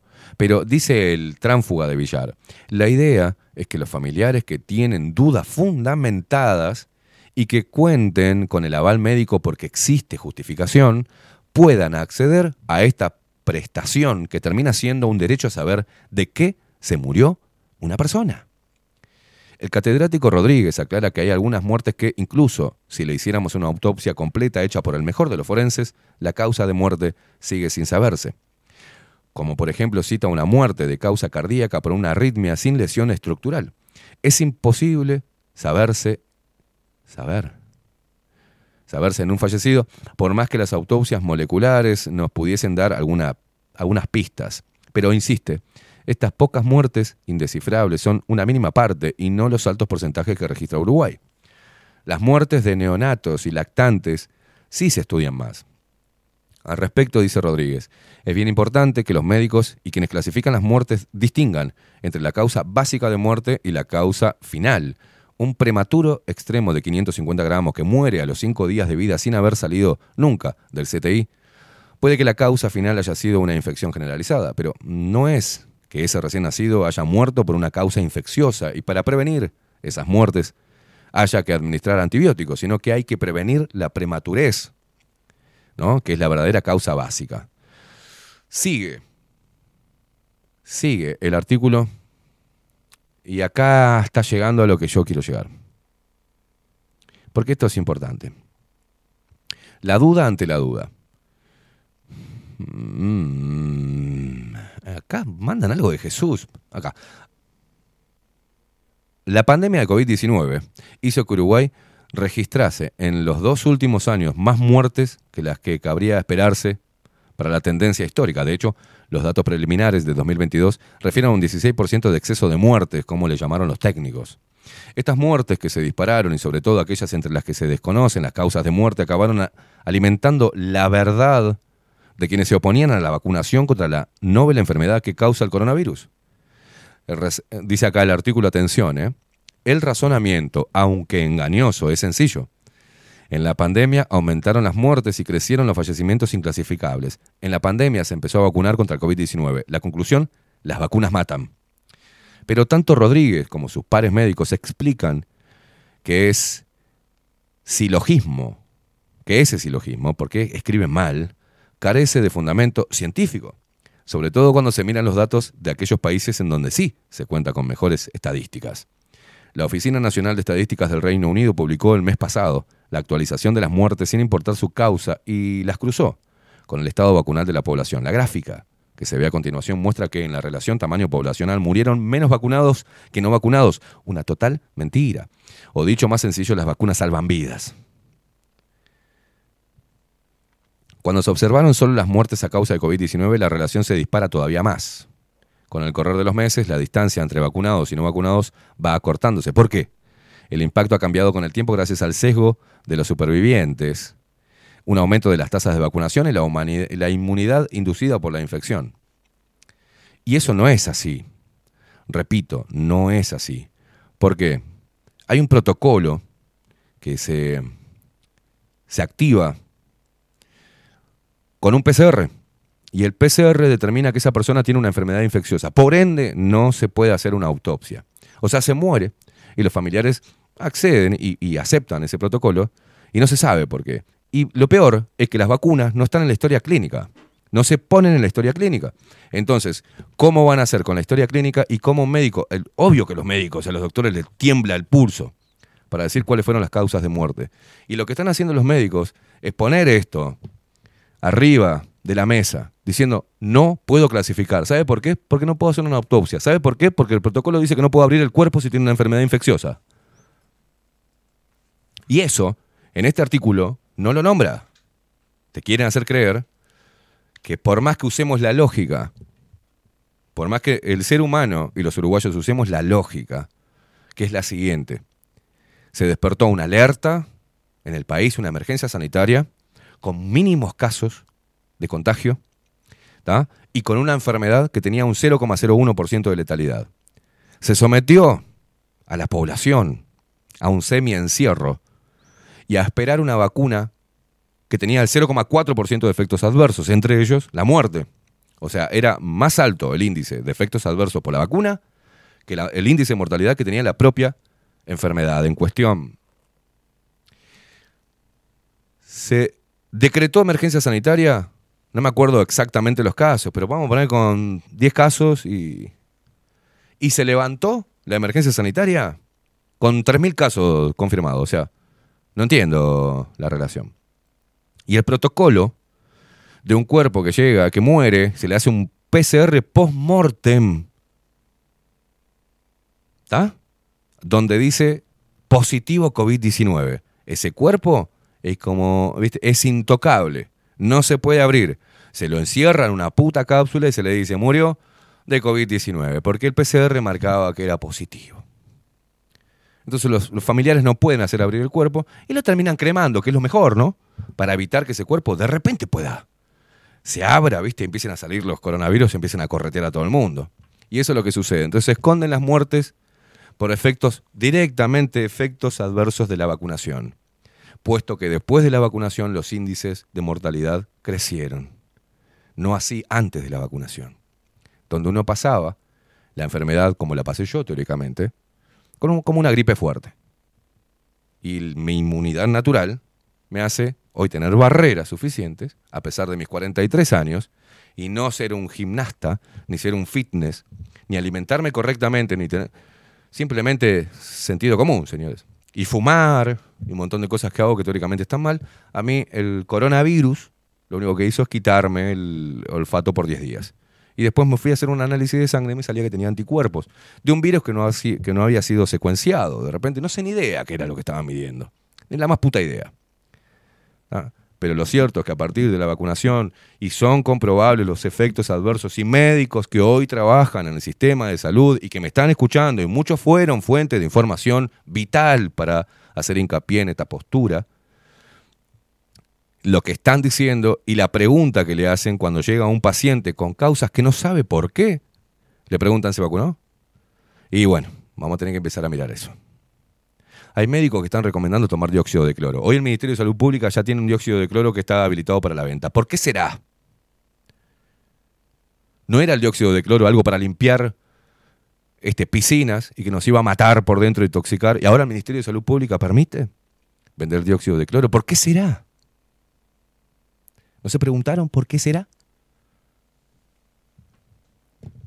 Estas muertes, yo no entiendo la ética médica que, pueda, que sepa positivamente que puede ser a causa de un efecto adverso, que está publicado en el mismo prospecto de los laboratorios y de, de la Pfizer y demás, y que se haga el pelotudo. Y que no le diga a los familiares, mire, si la persona estaba bien, nunca tuvo problemas, y sus problemas empezaron después que se vacunó. Y bueno, señor, dos más dos, cuatro. A ver, yo no tengo problemas. Nunca tuve un problema de nada. Me empiezan a administrar una droga y me viene cáncer. Y, y hay que ser medio pelotudo para... ¿No?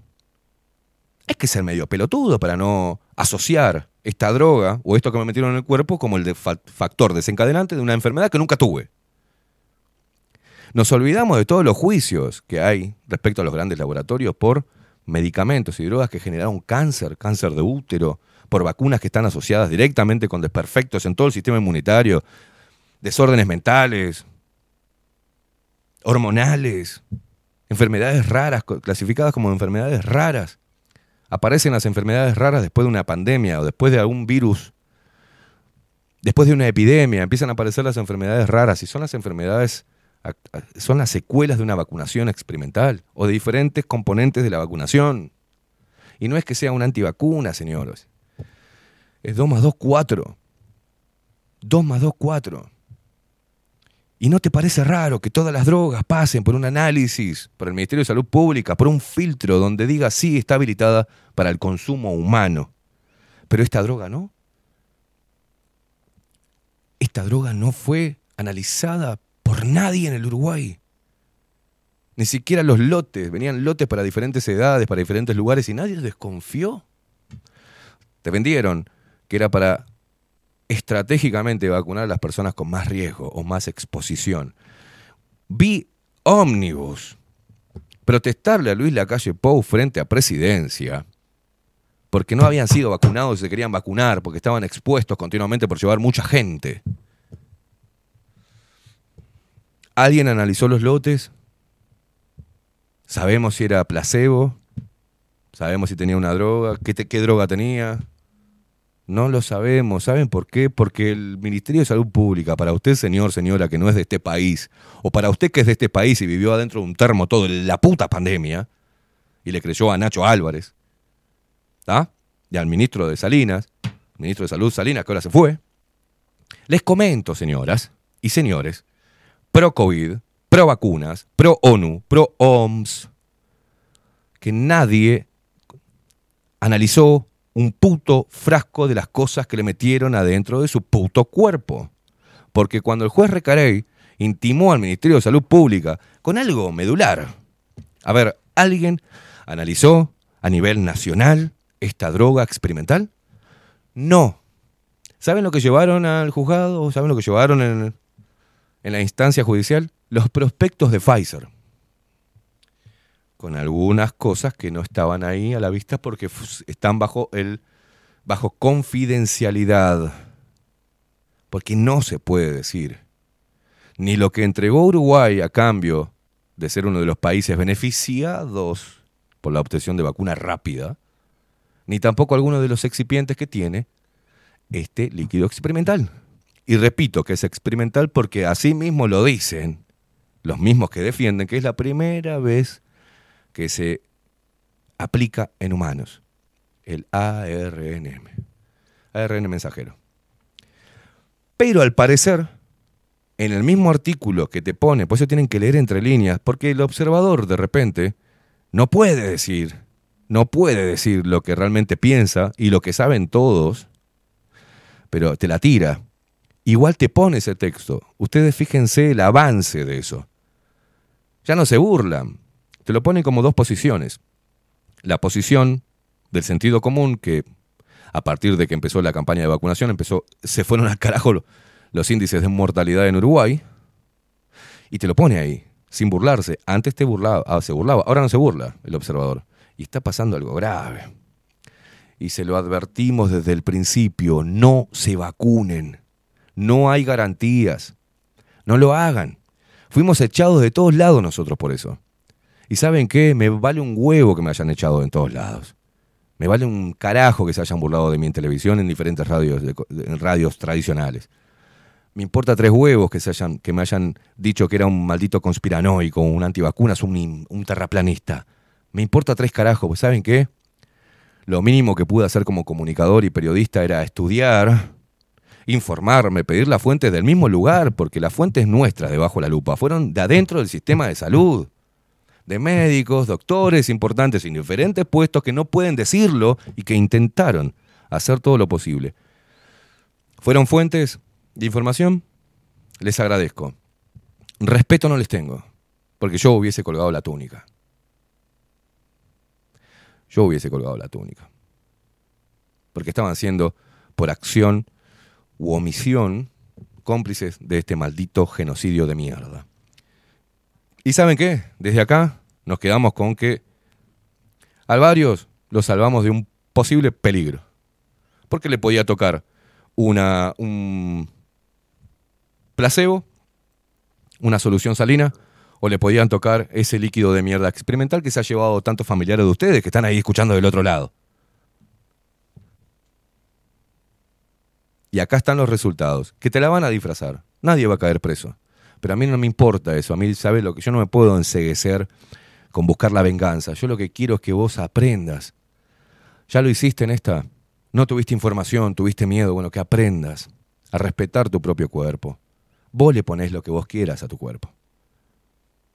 Yo no voy a decir nada lo que vos le quieras poner. Pero no te dejes acorralar por este sistema de mierda. Que está financiado por los que dicen que el mundo, el grave problema del mundo, es la superpoblación. Y los mismos que te dijeron que con la vacunación y una planificación familiar podían reducir la población mundial en un 10%. Son los mismos que dicen que los viejos son una carga para la economía mundial. Por algo están haciendo toda una reforma jubilatoria en todos, la mayoría de los países. Por algo la planificación familiar cuenta con el aborto y por algo a través del aborto también un gran negocio con tejido fetal. No te olvides de eso. Entonces, llámame idiota, llámame conspiranoico, terraplanista, enfermo mental, llámame como quieras. Pero desde acá nos quedamos con la tranquilidad que desde nuestro lugar, como comunicadores y periodistas responsables, investigamos. Y cuando investigamos vimos que hay un gran prontuario de miles y miles de muertes y millones y billones de dólares que pagaron los laboratorios, y en especial Pfizer.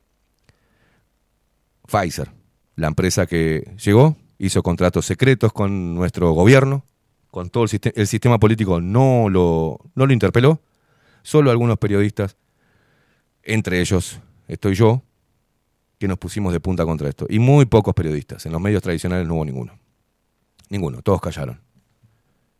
Pero hoy, los mismos medios de prensa te dicen que hay, por ejemplo, 5.295 uruguayos cuyo motivo de, la muerte es un misterio, te dicen. Es un misterio. Bueno, que nos digan cuántos están vacunados, con qué dosis, ¿ah? que den los números reales de los 5.295 uruguayos. ¿Cuántos estaban vacunados y cuántos no? ¿Y con qué dosis? ¿Y cuántas dosis? Eso es importante. No te olvides, no te olvides que para empujar a la gente a que se vacunara, a que se vacunaran las... Acordate, tenés memoria. ¿Se acuerdan las edades de las muertes COVID? ¿Se acuerdan? Todos los medios de comunicación diciendo murieron 10 personas hoy de COVID-19. ¿Se acuerdan? 92, 95. Hubo una que pusieron que murió COVID, 101 años. Y te decían, esta gente está muriendo por COVID-19. Y peor todavía, te decían que los que morían tenían comorbilidades por COVID-19.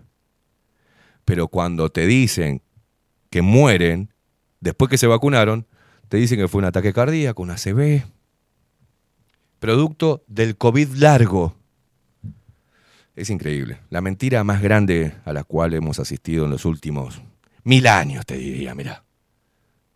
La mentira del milenio es esta. Es increíble. Bueno, desde acá nos vamos. ¿eh? 27 minutos pasan de las 11 de la mañana. Las noticias. Y esta está escrita por el mismo Tomer Urwitz, quien se burlaba de los, que, los periodistas que teníamos una visión mucho más crítica y alertábamos a la población de que no se deje manipular. Nos vemos mañana.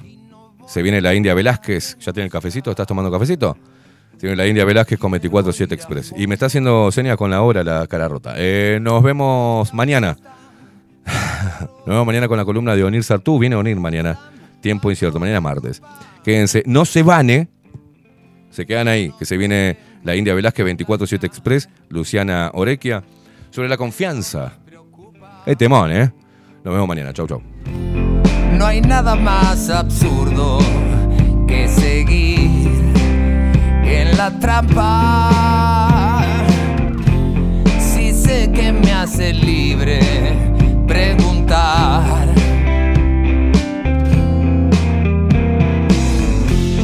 Una simple pregunta muchas veces alumbra y este maldito